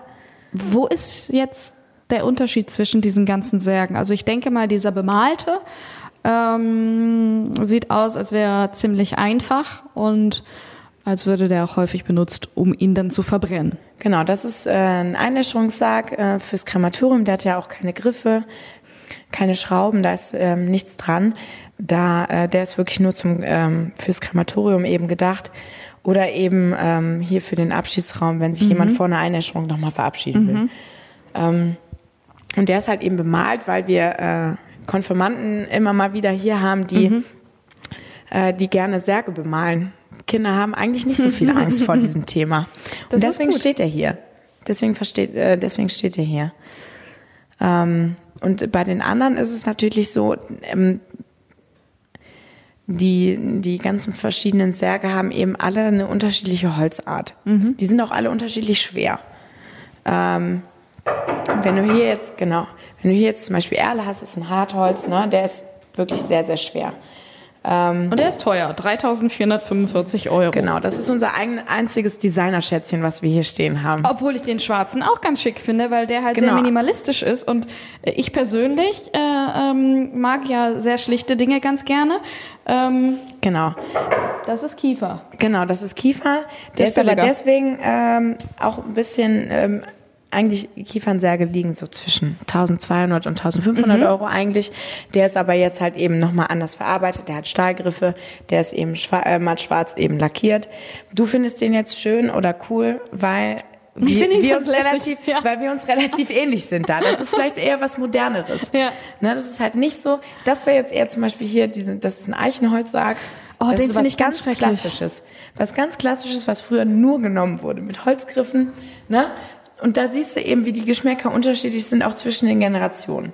Aber da habe ich tatsächlich, ähm, Ich kann es nicht richtig beschreiben, aber wenn ich diesen Eichensarg jetzt sehe, habe ich ein bisschen Respektgefühl, weil ich den wahrscheinlich schon sehr oft in Filmen gesehen habe und Ja. vielleicht auch nicht in den schönsten Situationen und irgendwie spricht er mich jetzt nicht so an.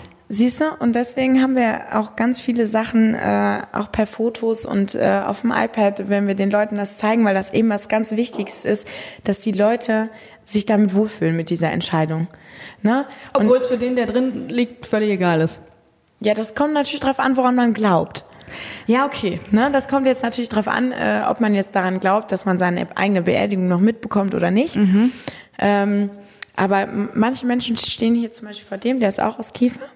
Äh, der ist eben äh, dunkelgrau, so ein bisschen grünlich äh, gebeizt, das ist so ein grau-grün. Da stehen manche Leute hier und sagen, boah, wie schrecklich. Das kann doch, das ist doch Holz, warum ist das grau?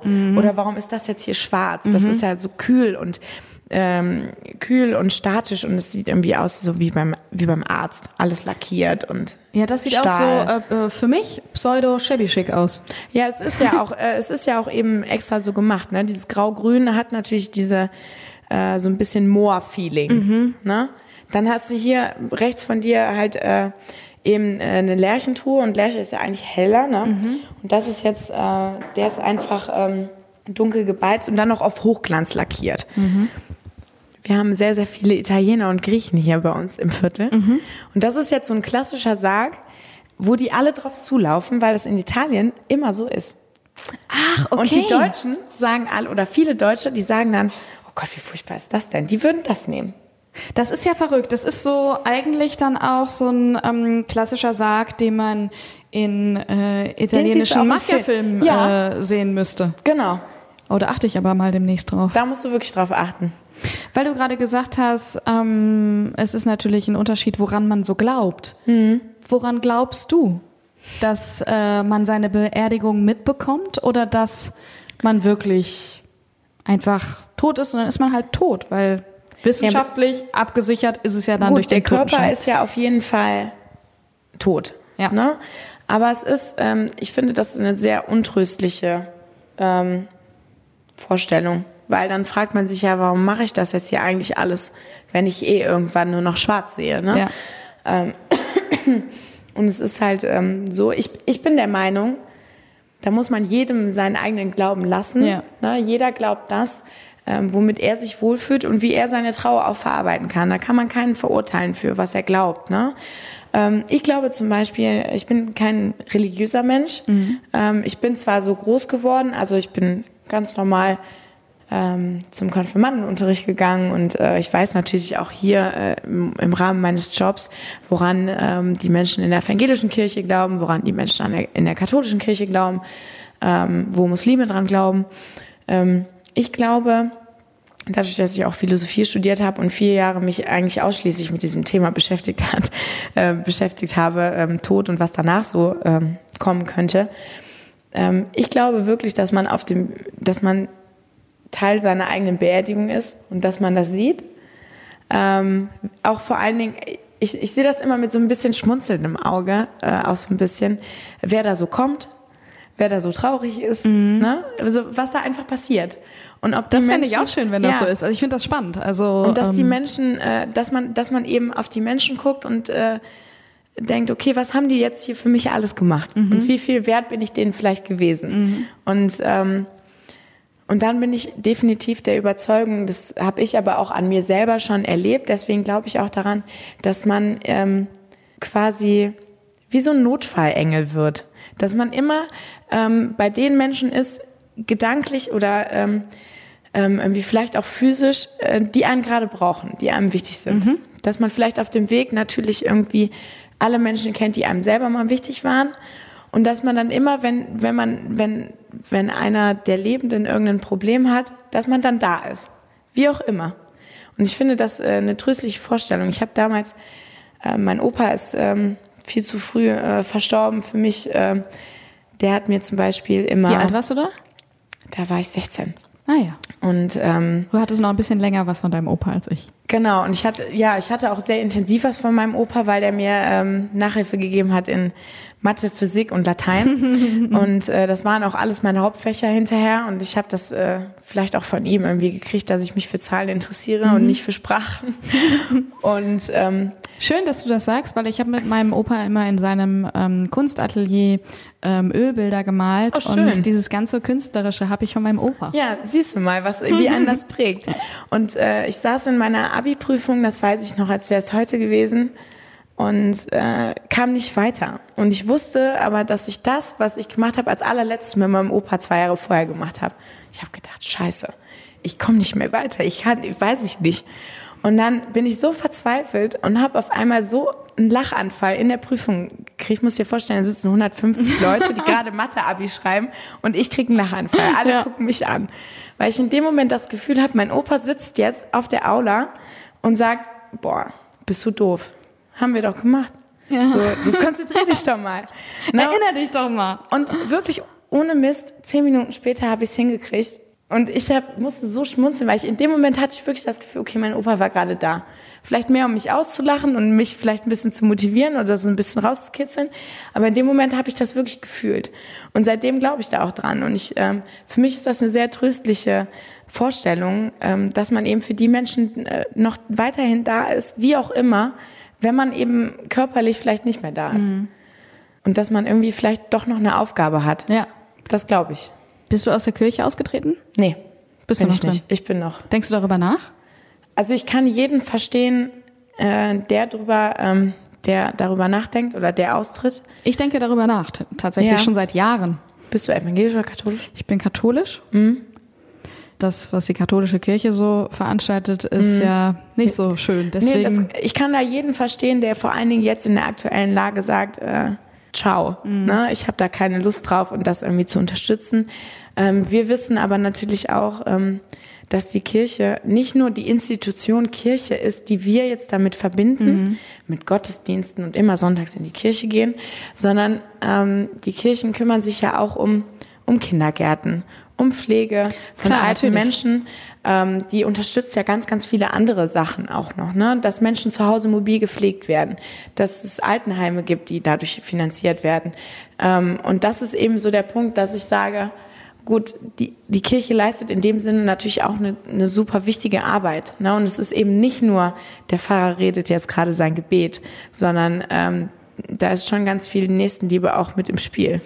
Ja, es geht auch ein bisschen darum, äh, wo dann die Kirche das Geld investiert. Eben, Ne? und das, ich kann das auch, ich kann das immer nachvollziehen, weil äh, wenn ich jetzt Kirchensteuer abgezogen bekomme, dann weiß ich nicht, wo mein Geld dann landet. Ne? Ähm, es gibt auch viele Menschen, auch in meinem Freundeskreis, die aus der Kirche ausgetreten sind und die das Geld, was, ähm, was sie abgezogen hätten bekommen, das dann eben an eine Institution spenden oder an einen Kindergarten oder an ein Altenheim, dass sie wissen, okay, äh, meine, weiß ich nicht, Haben den 500 Beitrag Euro im anders Jahr geleistet, oder wie genau. auch immer.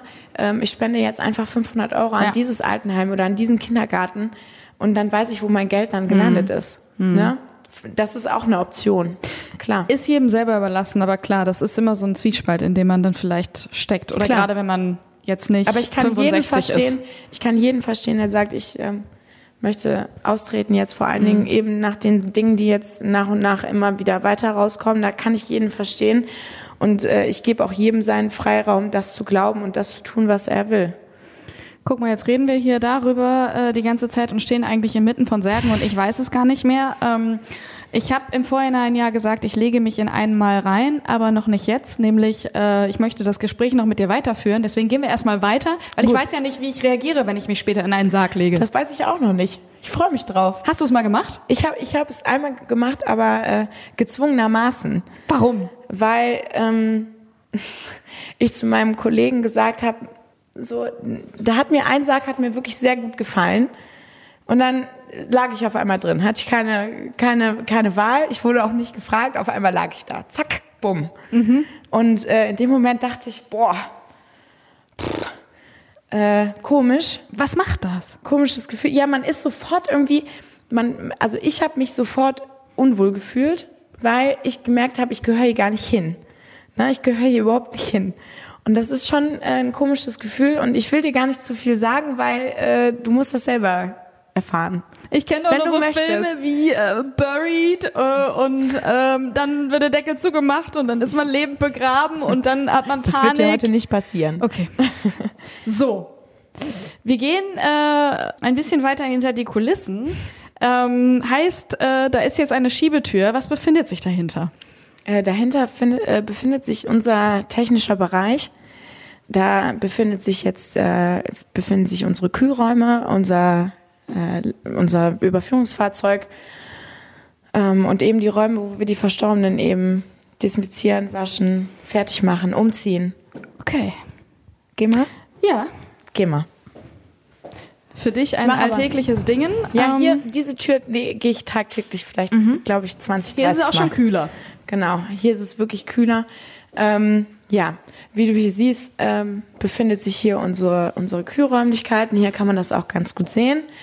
Äh, befindet sich jetzt gerade bei drei Grad. Es ist eigentlich ein großer Klotz jetzt, Ja. ähm, der aussieht, ich weiß nicht, wie so ein Riesentresor. Ja, ist es aber leider nicht.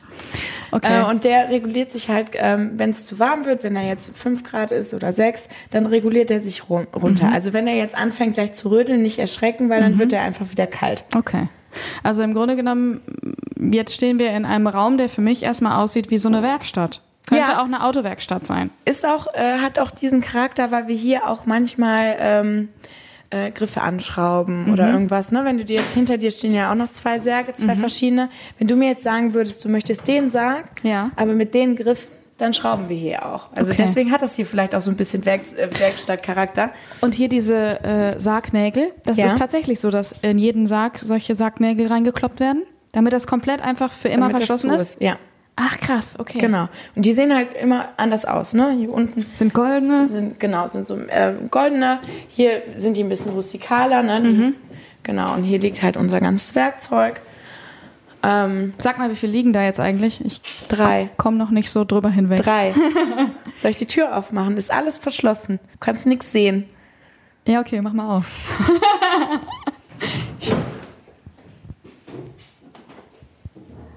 Ach Genau. krass, ich dachte da drin wären wie im Film noch solche Schubfächer. Nein, nein, nein, nein. Das Äh, ist in den Kliniken so. Silber. Hier sind einfach nur Särge drin. Genau. Okay, und zwei Särge und in der Mitte auf so einer. Ist eine Trage? Trage, genau. Ist so eine Trage, die man eigentlich auch kennt vom Krankentransport. Genau, und da liegt jetzt noch einer. Genau, Das ist ja krass. genau, Das finde ich völlig verrückt. genau. Aber diese Schiebefächer, die du jetzt irgendwie kennst, vielleicht auch vom Tatort oder so, Ja. die sind ähm, alle in den Kliniken, ist das oftmals so. Aber bei uns hier, wir müssen ja mit den Rollen, äh, wir müssen ein bisschen flexibler sein Mhm. und äh, wir machen es uns so einfach, einfacher. Mhm. Genau. Hier riecht man noch nicht so viel, ne? Das ist einfach, weil es kalt ist, riecht man die Menschen nicht, oder? Ja, aber es ist auch nicht jedes Mal so, dass man irgendwie, dass, äh, dass Verstorbene irgendwie einen speziellen Geruch haben. Das ist nicht so. Nein? Das ist auch, ist auch eher Märchen. Das ist Ist nicht verrückt. bei Ich allen habe äh, jetzt komischerweise, also da ist ja nichts, aber ich habe Herzklopfen. Hast du gerade? Ja. Weil du dich nicht alleine fühlst oder weil. Ich finde das halt total krass, dass äh, ich hier 1,50 Meter gefühlt von Menschen entfernt stehe, die nicht mehr leben. Aber fühlst du, wenn ich jetzt hier rausgehen würde, Mhm. würdest du dich alleine fühlen oder würdest du dich fühlen, äh, was. Ich weiß nicht, ich glaube, hätte ich alleine die Tür aufgemacht und du wärst nicht hier, hätte ich unfassbare Angst. Aber dadurch, dass es hier auch natürlich ein bisschen dunkler und ein bisschen werkstättiger ist, aber es ist auch nicht komplett dunkel wie im Keller und hier ist auch noch ein Oberlicht, ist es okay. Ich glaube, es ist etwas, woran man sich gewöhnen kann. Kann. Ja. Und muss, auch wenn man Ja. sowas macht wie ich, dann muss man sich daran gewöhnen. Aber ich kann das Gefühl auf jeden Fall auch nachvollziehen, wenn wir die Verstorbenen hier anziehen zum Beispiel oder umziehen, ähm, fühle ich mich auch zum Beispiel immer wohler, wenn jemand bei mir ist. Ja? Weil auch wir hören ja hier Radio oder wir äh, machen hier eine CD rein oder unterhalten uns über auch private Dinge, Ja. wie das Wochenende war oder was man noch vorhat. Ne? Das einfach nur, damit man eben nicht sich nur darauf fokussiert, dass jemand ein Verstorbener eben vor einem liegt. So wie bei Six Feet Under. Ähnlich. Hast du es gesehen? ja, habe ich gesehen. Ja? Äh, ist das dann- irgendwie realistisch? Nein, also es ist schon sehr übertrieben. Weil, also jetzt, wenn wir hier drin stehen und ich denke an Six Feet Under und die Menschen werden präpariert, dann könnte ich mir vorstellen, sieht das hier auch so aus. Da liegt jemand auf dem Tisch und dann kommt der Make-up-Koffer und dann wird er schön gemacht. Ja, gut, das, das stimmt schon. Aber alles in einem ganz normalen Rahmen. Also in, äh, also klar. Komm, äh, lass mal hier deinen Make-up-Koffer angucken. Genau. Ähm, genau, da habe ich dir eben schon ein bisschen was zu erzählt.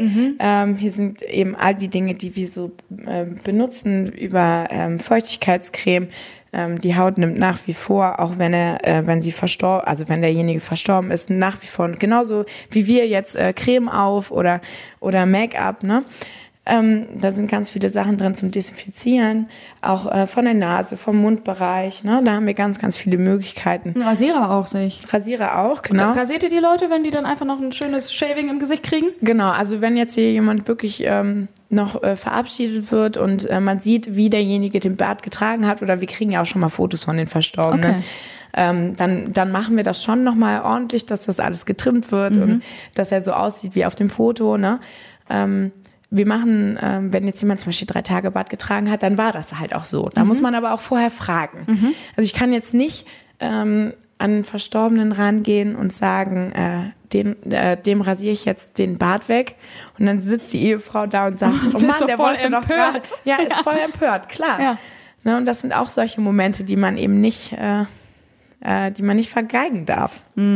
Einfach, ne? Und äh, hier kümmern wir uns eben darum, auch wenn jemand vielleicht auch gestürzt ist oder so, dass derjenige einfach wieder so aussieht, wie er vorher aussah. Und eben nicht, wir, wir, wir versorgen hier auch Wunden. Wie schwer ist das, sowas wieder herzurichten? Ich meine, da kommen ja wirklich die verschiedensten Leute, nicht nur die, die du hier mit deinen MAC-Pinseln, die du hast, oder auch der getönten Tagescreme äh, ein bisschen frisch machst, sondern von ähm, Selbstmord irgendwo runtergesprungen vor einen Zug etc. bis hin vielleicht, äh, ich habe wieder nur die Filmszenen im Kopf, angeschossen geworden zu sein oder sowas. Ähm, also wir haben ja hier, ähm, ich würde auch schon sagen, ich habe auch schon viel gesehen. Ähm, auch die ein oder anderen Sachen, die nimmt man halt eben mit nach Hause. Das hatten wir ja ganz am Anfang, dass ich jetzt hier nicht abschließe und sage, yay, Karneval. Ähm, aber ähm, klar, ähm, es hat alles seine Grenzen, aber es gibt ja auch noch Menschen, ähm, die sind zum Beispiel Thanatopraktiker, die kümmern sich darum, ähm, Menschen auch wieder herzurichten nach Autounfällen oder Okay. ähm, die, die wieder so zusammen zu, Zu bekommen, flicken. genau, dass, ähm, dass es eben wieder so ist, wie man sich das vorstellt. Es gibt so viele unglaubliche Menschen, die ähm, das alles hinkriegen, ähm, dass der Verstorbene dann da liegt, als wäre dem nie irgendwas passiert.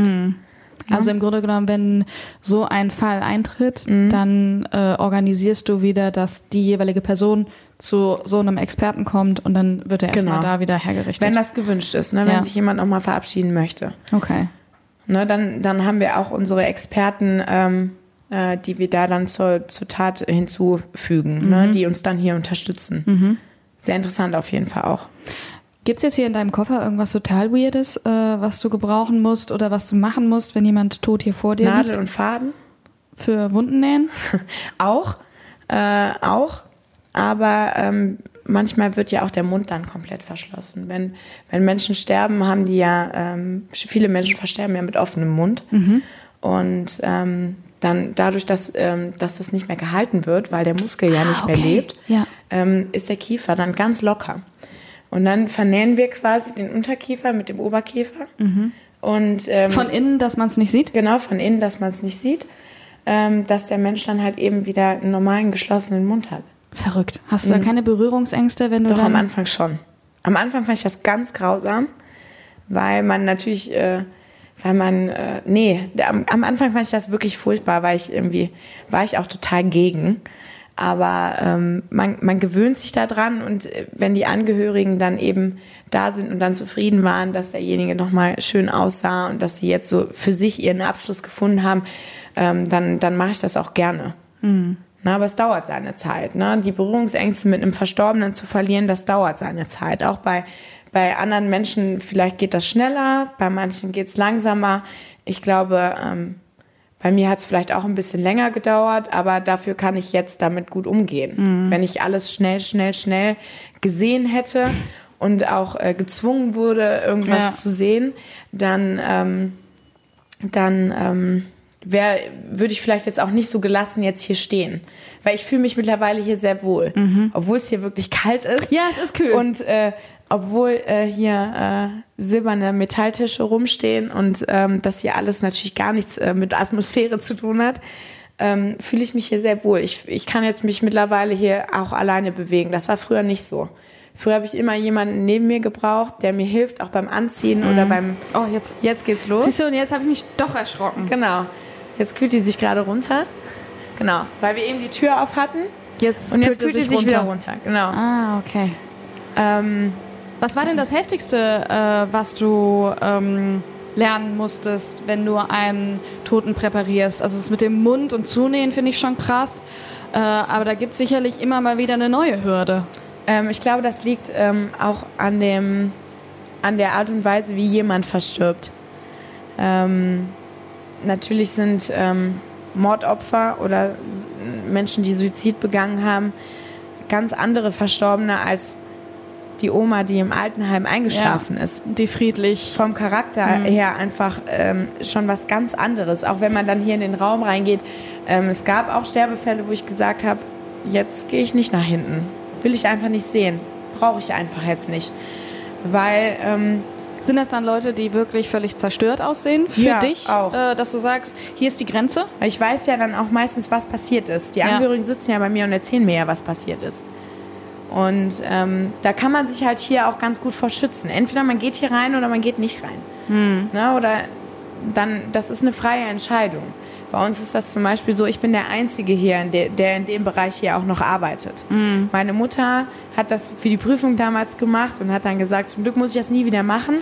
die ist aber, ähm, die ist aber zum Beispiel, ähm, ähm, die Menschen reden mit der ohne Ende, weil die einfach so ein, ähm, irgendwie hat man das Gefühl, wenn man da sitzt, man will ihr das ganze Leben erzählen. Ne, die hat halt diese Funktion hier halt auch, ne, für die, für die Angehörigen eben da zu sein und äh, mit denen zu sprechen. Ähm, und ähm, unsere Mitarbeiterin hier, die ähm, hat hier mit dem Bereich auch nichts zu tun. Das war für, von mir eine freie Entscheidung, dass ich gesagt habe, ich würde meinen, meinen Kunden das gerne oder unseren Angehörigen hier das ermöglichen, dass, ähm, dass sie nochmal in Ruhe ordentlich Abschied nehmen können. Und ich bin auch ein, äh, ein Perfektionist, auch was das angeht. Und dann gucke ich lieber selber nochmal eben, ob alles in Ordnung ist.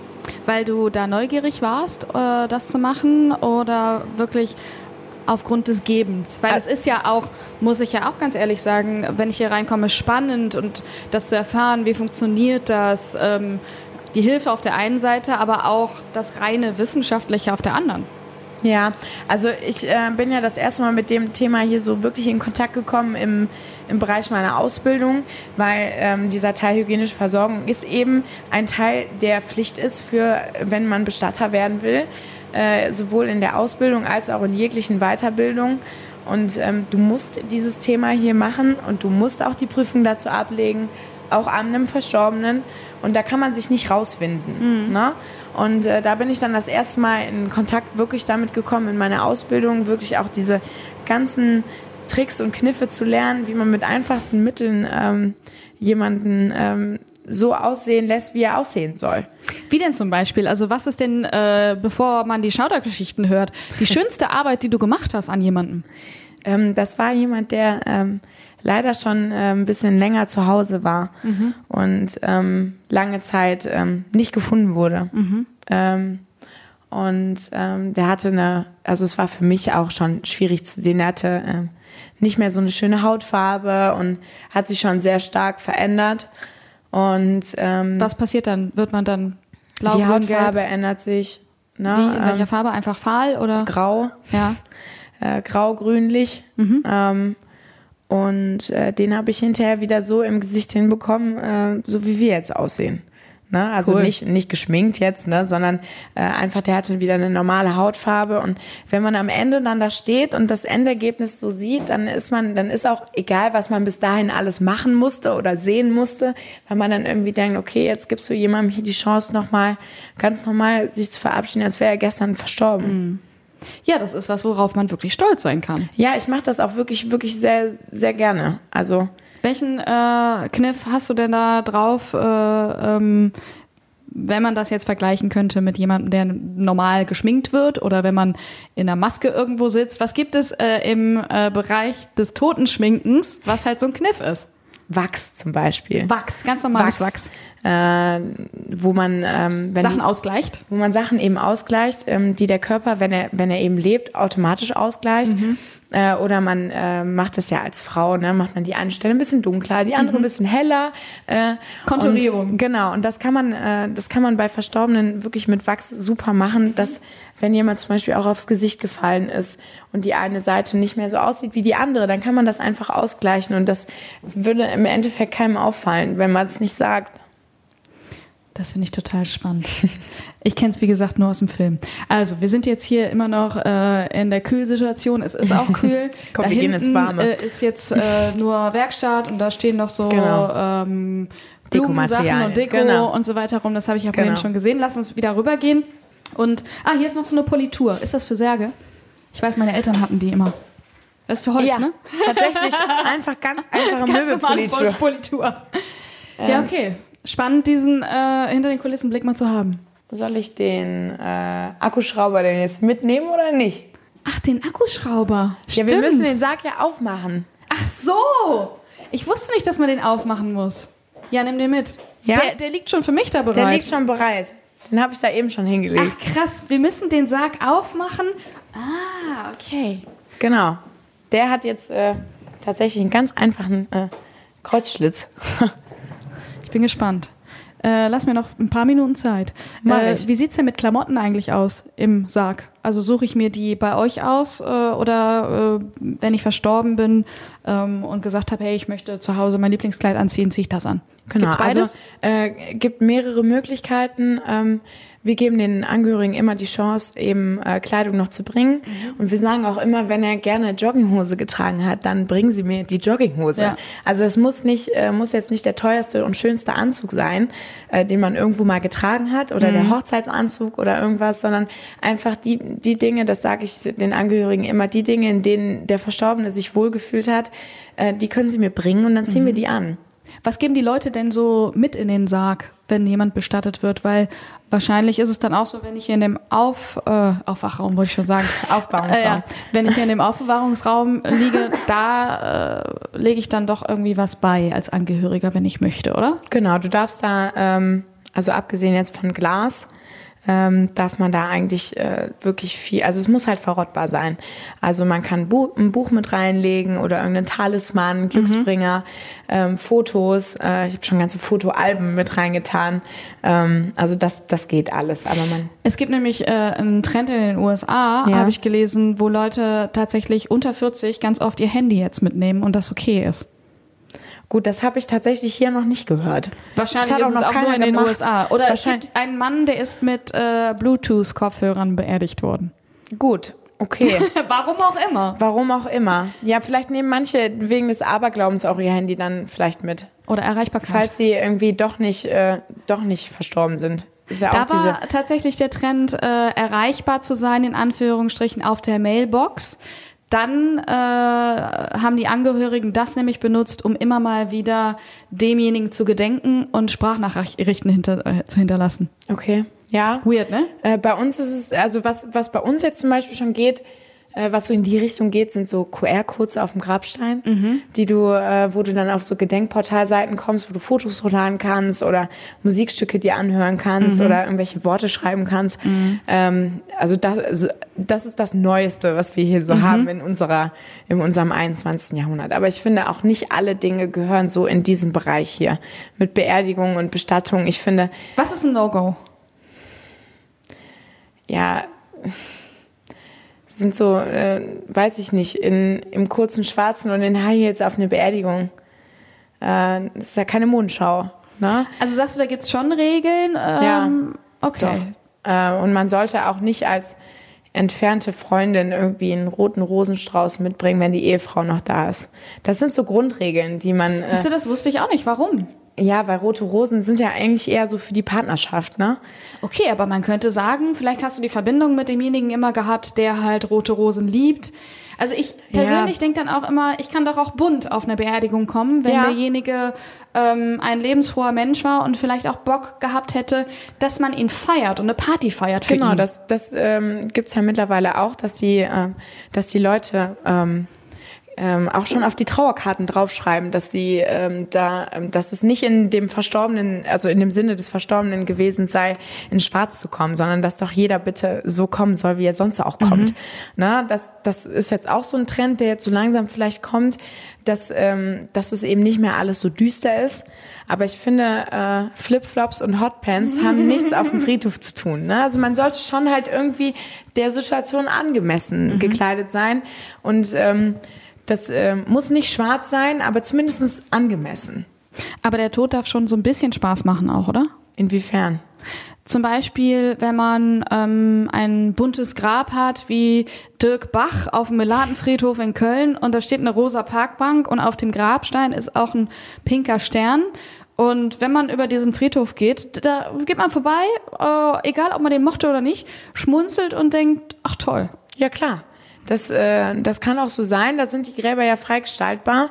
Ähm, das muss auch nicht alles, da muss nicht überall eine Trauerweide stehen. Ne? Es gibt äh, Menschen, die äh, wirklich Orchideen da pflanzen in den verrücktesten Farben, ähm, dass das eben nicht äh, alles diesen, diesen traurigen Charakter hat. Und was ich halt viel wichtiger finde, ist auch, wenn man nach der Trauerfeier sich irgendwo noch zusammensitzt, zusammensetzt und dann halt ähm, einfach Geschichten über den Verstorbenen immer wieder erzählen und sich einfach auch zu trauen, zu lachen, weil der das mit Sicherheit auch so gewollt hätte. Ne, dass man nicht nur traurig ist, sondern man hat ja auch schöne Zeiten erlebt. Ja, das stimmt. Ne? Und das, ähm, das darf man nie vergessen. Es ist dann nicht immer alles traurig, sondern man kann sich auch äh, zurückbesinnen darauf, was hat der Verstorbene mir gegeben? Was, warum bin ich so, wie ich jetzt bin? Habe ich irgendwas von dem gekriegt vielleicht? Na, das sind schöne Erinnerungen und ähm, da, da darf man auch sich nicht vorscheuen, einfach dann mal zu lachen oder zu sagen, äh, zu schmunzeln oder wenn irgendwas umfällt auf der Beerdigung, das kann auch passieren. Kann man ja Ne, mit da- Humor dann nehmen, ja. Ja, kann man, ne? Muss man nicht, aber Kann man. Ich finde auch, ähm, situationsabhängig, wie dann derjenige, kann sein, dass die Mutter wieder anders reagiert als Klar. die entfernte Tante. genau. So, du hast den Akkuschrauber wieder weggelegt. Äh, ich habe dich ein bisschen vollgelabert, um mich abzulenken. Äh, lass das mal ausprobieren. Ja? Also wir müssen jetzt den Sarg aufschrauben. Ähm, wir haben jetzt den wirklich schlimmen, hässlichen Eiche-Sarg für mich. Ja, das tut mir auch total leid. aber ähm, das hat auch nichts damit zu tun, äh, dass, äh, ähm, dass du den jetzt, dass ich dich jetzt damit quälen, quälen will, weil du den so schlimm findest, sondern der steht einfach am Ja. sichersten, ne? Deswegen. Ähm, welchen Sarg würdest du denn äh, mir empfehlen? Äh, weil auf eurer Homepage steht ja auch drauf, Särge sucht man nach dem Charakter auch aus und empfiehlt man. Und wir haben uns ja jetzt eine, eine Stunde schon kennengelernt. Äh, was würdest du sagen? Also ich würde sagen, weder Hochglanz noch, noch altbacken. Ähm, ich würde auch eher sagen, gerade Linien und vielleicht nicht unbedingt so, also vielleicht, vielleicht würde ich dir nicht so was ganz Glattes geben, wo man keine Struktur mehr erkennen kann, sondern irgendwas farblich Verändertes, wo man aber noch Struktur drin sehen kann. Okay. Ähm, einfach weil ähm, ich dich jetzt auch so einschätze, dass du auch gerne, ähm, du bist ja auch ein aufgeweckter Mensch und äh, nicht glatt. Also ähm, du lachst, du bist bestimmt auch mal traurig, ne? Und ich glaube, dass man dir das dann auch, dass man das auch an, anmerkt, ne? Und ich finde, ähm, sowas ganz Glattes, das muss jemand sein, der so nur so ganz straight Linien geht. Stimmt, ich glaube, dass für mich ist das auch so ein bisschen der schwarze, so ein Manager-Sarg. Ja, vielleicht, das könnte sein oder so ein Bankersarg. Ja, Bankersarg. Ja, das kann sein. Das kann sein. Die hätte ich dir natürlich nicht gegeben, aber Danke. den mache ich dir jetzt auf. Mach ihn auf. Okay, was müssen wir tun? Ich gebe dir jetzt erstmal mein Mikro. Ja, ich leg mal das hier hin. Genau, also wir müssen das jetzt hier einfach aufschrauben. Das ist total spannend. Ganz normale Bohrmaschine, womit man auch schön regalfest macht. Genau. Und so hört man das dann auch. Ich habe wieder Herzklopfen. Hast du Angst? Ah, Ich weiß nicht. Ich glaube nicht so, weil ich finde den Ort ganz schön und du bist dabei. Du bist eine ganz lässige Person und ähm, noch habe ich keine Angst. Mal sehen, wie das ist, wenn das Ding aufgeht. Ist da drin denn jetzt irgendwas? Kissen, Decke? Das siehst du jetzt gleich. Gibt es eigentlich sowas wie Sargtrends? Der Sarg 2019, wie sieht der aus? weiß ich nicht. Ich glaube, ein bisschen farbli farblicher. Also äh, Farbe kommt jetzt schon echt ins Spiel. Ne? Also ähm, ich finde das auch gut, dass man einfach, ähm, man kann die Särge ja auch so ähm, sich gestalten lassen, wie man das eben will. Ne? Wenn du jetzt sagst, den Sarg findest du geil, aber irgendwie, da muss irgendwas dran, dann wird er so gemacht. Dann wird er, dann wird er rot lackiert oder blau, weil äh, du blau einfach toll fandest. Ne? Ich nehme dann so einen Sarg von einem äh, Scandinavian Interior Block. Aber es gibt so skandinavische Särge, die sind äh, ähnlich so wie der schwarze hier. Äh, dann halt eben äh, in weiß und vielleicht ein bisschen weiblichere Formen, ne? also nicht ganz so kastig, sage ich jetzt mal, sondern wir müssen einmal herum. Äh, nicht ganz so kastig. Ähm, aber da gibt es schon so Trends, wenn man sich jetzt, wenn du jetzt äh, auf Instagram guckst, irgendwelche Interieursachen, ne, das spiegelt sich überall wieder und auch bei uns. Folgst du auf Instagram irgendwelchen hippen Bestattern aus irgendwelchen Ländern? Es gibt ja gar nicht so viele hippe Bestatter, die auf Instagram sind. Das ist ja irgendwie, irgendwie ist das, äh, ist das was, wo ich auch gerne mal äh, hingehen würde. Also ich habe lange schon überlegt. Ich habe einen guten Bekannten von mir, der macht, der, ähm, der ist Tatortreiniger. Ah, okay. Und der hat jetzt auch eine Instagram-Seite. Ach, krass. Das finde ich tatsächlich sehr cool. Da muss man allerdings aber auch für gemacht sein, sich sowas anzugucken. Ähm, ich finde das aber ähm, total wichtig, eben ähm, mit den, ähm, einfach da auch mit der Zeit zu gehen. Die Leute, die, ähm, sobald ein Bestatter im Raum ist, ne, keiner will ja über Tod reden, ne, aber sobald ein Bestatter im Raum ist, sagen alle, boah, was, was mich voll interessiert, was, mich, was ich mich immer mal gefragt habe. Ne, und da finde ich ähm, auf Instagram, also wir machen das auf unseren, also wir haben ja über unsere Firma haben wir eine äh, Facebook-Seite, äh, die auch wirklich, wo die Posts, weiß ich nicht, 25.000 Mal gesehen werden oder so. Das ist schon enorm ne, in unserem Bereich. Und äh, ich poste relativ viel oder meine Mutter auch auf unseren Instagram-Seiten. Also, aber wir sind jetzt auf jeden Fall auch dran, eine eigene Firmenseite zu machen. So, jetzt haben wir die ready? ganzen äh, Schrauben, ja. Ich bin ready, total ready. Also wir müssten, äh, du müsstest mir nur einmal helfen, das Sargoberteil abzunehmen. Okay, wir haben in einer Hand das Mikrofon und wir nehmen jetzt das Sargoberteil ab. Genau, warte, komm, ich gehe nach oben. Ja? Wo Dann soll ich gehst du hin? nach unten. Ja? Wir heben jetzt hier einmal das Sargoberteil raus. Einfach anheben. Oh, ist das schwer. Genau, einfach mal eben absetzen. Ja? Dann kannst du drunter greifen. Warte. Ja. Genau, das hebst du jetzt an. Das legen wir jetzt mal hier mitten in den Raum. Das stört ja jetzt keinen. Das finde ich schon total verrückt, einen Sarg abzunehmen. So, ich lass los. Ja. Okay. Also, es ist ja doch ein äh, muckeliges Bettchen, so sieht das aus. Genau. Kannst du auch mal fühlen. Das ist ja, äh, das ist wie eine Matratze eben gemacht. Ah, Und da okay. würde dann jetzt zusätzlich halt eben noch, eine Kissen, noch ein Kissen reinkommen und eine Decke. Es Ähm, ist weiß, es ist äh, Hochglanz, es ist so ein bisschen wie so eine Campingmatratze. ja, Nobeleres Campen. ja. Ja, also kann man jetzt, ach nee, das ist nur die Matratze. Genau, ich wollte jetzt genau, gerade eine ist ein Bettdecke Teil. wegnehmen. Genau, und da würde dann zusätzlich, äh, können wir uns dann eben mit den Angehörigen aussuchen, was da eben äh, für eine Decke und für ein Kissen Mhm. so vom Stil her rein soll. Äh, gibt aber auch Menschen, die sagen, äh, die Kuscheldecke von der Couch, die soll jetzt mit rein. Ah, okay. Auch das geht, ne? Okay. Also da sind äh, keine Grenzen gesetzt. Okay, ich versuche das jetzt einfach mal. Im Moment habe ich noch, ich habe den Impuls tatsächlich gehabt, mir die Schuhe ausziehen zu wollen, ist aber eigentlich überhaupt nicht nötig, ist ja ein Sarg. Brauchst du nicht. Okay, dann, also jetzt, ich habe keine Angst, komischerweise. Aber das ist doch gut. So. Es ist ähm, weich. Und äh, ich sitze jetzt zumindest schon mal in diesem Sarg. es ist ganz komisch. Also es ist nicht, ich finde, ich habe kein Herzklopfen. Also ich hatte viel mehr Angst, als ich gerade äh, vor der Kühlkammer stand, als dass ich jetzt in einem Raum in einer Holzkiste sitze. Ähm, Was anderes ist es ja auch eigentlich nicht. Ich lege mich jetzt mal hin. Vielleicht ist es dann anders. So. Ich weiß gar nicht, was ich denken soll, ehrlich gesagt. Ich liege halt auf so einer Ausstellung in einem Sarg, ne? Und man hat halt, ähm, man hat halt das Bewusstsein, darüber nachdenken zu können. Und man weiß, man wird nie wieder hier drin liegen mit einem, doch, vielleicht mit einem Bewusstsein, wenn es um Spiritualität geht, aber nicht mit dem vollen Wissen des Körpers, dass man hier liegt. Das stimmt. Es ist äh, lustigerweise ganz bequem. Meine Ellbogen, die schlagen so an die Wände. Ich denke mir, dass nicht viele Menschen, die mehr jetzt wiegen oder breiter sind als ich hier reinpassen. Also ich weiß nicht, wie das ist. Die Arme werden ja auch Männerschultern. nochmal anders äh, gelegt, ne? Wie würden denn jetzt meine Arme sein eigentlich? Also normalerweise würde man die halt eben hier, hier hinlegen und die andere dann eben da, Also dazu. auf den äh, Unterbauch. Genau, auf den Unterbauch, genau. Und dann hast du hier wieder ein bisschen Platz. Aber es ist schon so, wenn du jemanden hast, der zwei Meter groß ist und ähm, früher in seinem Leben nur Sport gemacht hat, ähm, dann ähm, ist das schon eng seitlich, genau. Aber wir können die Särge ja auch ähm, breiter machen, länger machen. Das ist alles kein Problem. Also das ist jetzt ein Standardsarg von wie lang, wie breit? Zwei Meter und 60 Zentimeter. Okay, also ein bisschen weniger, als wenn ich ein Einzelbett hätte.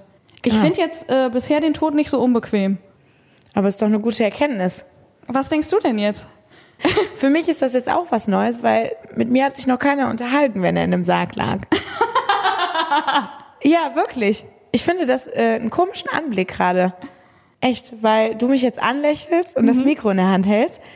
Komischer Anblick. Werde ich wahrscheinlich in meinem Leben ja auch nie wieder haben. Dann haben wir jetzt eine ganz besondere Situation. Genau. Wenn ich mir jetzt vorstelle, natürlich, äh, wenn ich tot bin und hier drinnen liege, ähm, geht ja der Deckel irgendwann zu. Wie viel Platz habe ich denn, wenn ich hier liege, nach oben?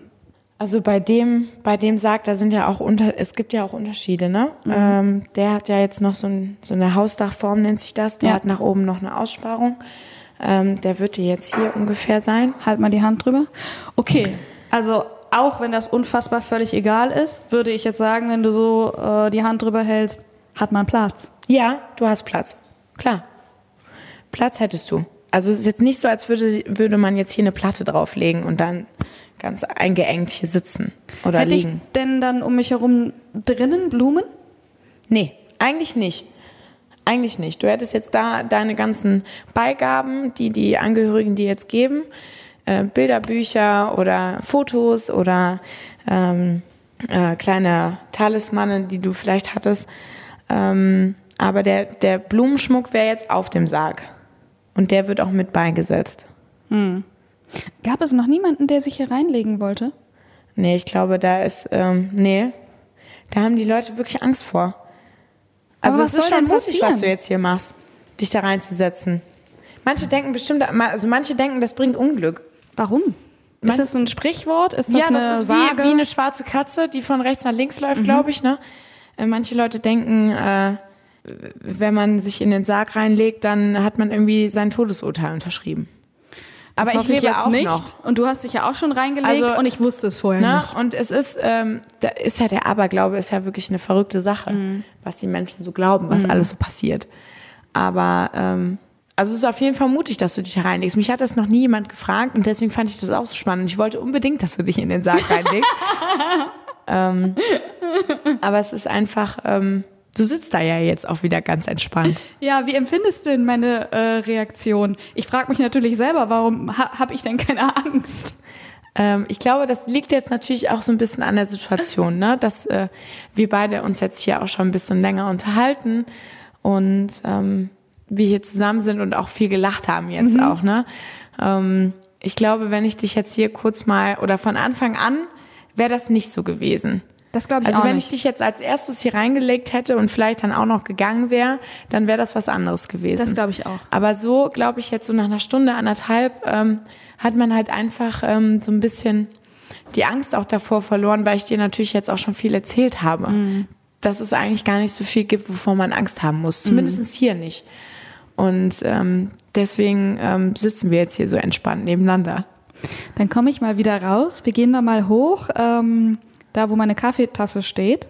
Und ähm, ja, das war ja eine einmalige Aktion jetzt. Absolut. Darüber bin ich mir jetzt sehr bewusst. ja, Weil das Bewusstsein zu wissen, das wird nur passieren, wenn ich tot bin, das ist krass.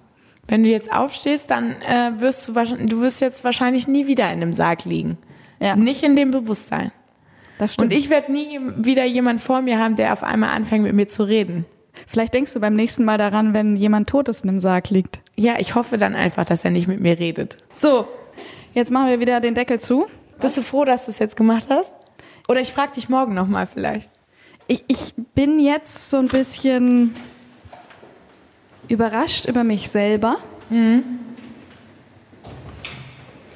Und auf der Hinfahrt hierhin war ich natürlich auch so ein bisschen angespannt im Auto, weil ich mich auch selber gefragt habe, warum sollst du das eigentlich machen? Aber, oder was reizt dich denn daran, das zu machen? Aber ich glaube, es ist einfach wirklich das Bedürfnis, mit diesem Podcast Menschen zu zeigen, dass der Tod in Anführungsstrichen was Entspanntes sein kann. Also in, ne, entspannt natürlich nicht, es geht um Trauer etc. Aber du weißt, was ich meine. Das ist halt Ja. jetzt der kurze Blick aufs Handy. Ja, nur weil ich auch Bereitschaft habe gerade. Ach so. Ich wollte nur wissen, ob mir jemand auf die Mailbox gesprochen Ja, ich dachte mir das. Äh, Genau. Weil wenn es dann klingelt, dann musst du sofort los, ne? Ja, Oder ich wie- muss wie- nicht sofort los, aber ich müsste jetzt das Stimmt, äh, ja Mikro kein kurz weglegen und äh, ähm, eben die Situation eben abklären, wie sie eben ist. Und ähm, genau, dann wäre ich so in zehn Minuten wieder hier. Na, ich bin ja erstmal nur der, in der Bereitschaft ist man erstmal nur der Erstkontakt, um die Menschen überhaupt darüber aufzuklären, was jetzt überhaupt passiert. Weil Manche Menschen rufen mich an und sagen, was, was soll ich jetzt eigentlich machen? Na, ich weiß überhaupt nicht, was ich tun soll. Und dann ähm, klären wir denen so ein bisschen, klären wir die ein bisschen drüber auf, wie das alles jetzt weiterläuft und was logistisch alles zu klären ist und nehmen erstmal so ein bisschen die Unruhe auch daraus. Weißt du selber, wie deine Beerdigung aussehen könnte oder sollte? Also ich weiß, dass wir als Familie, äh, wir wollen uns einen Baum kaufen. Cool. Und wir wollen uns den alle zusammen aussuchen. Und wir wollen alle zusammen ähm, tatsächlich nach Remscheid Lustig. äh, und wollen uns einen Baum kaufen. Da gibt es Bäume von vier Plätzen, acht Plätze.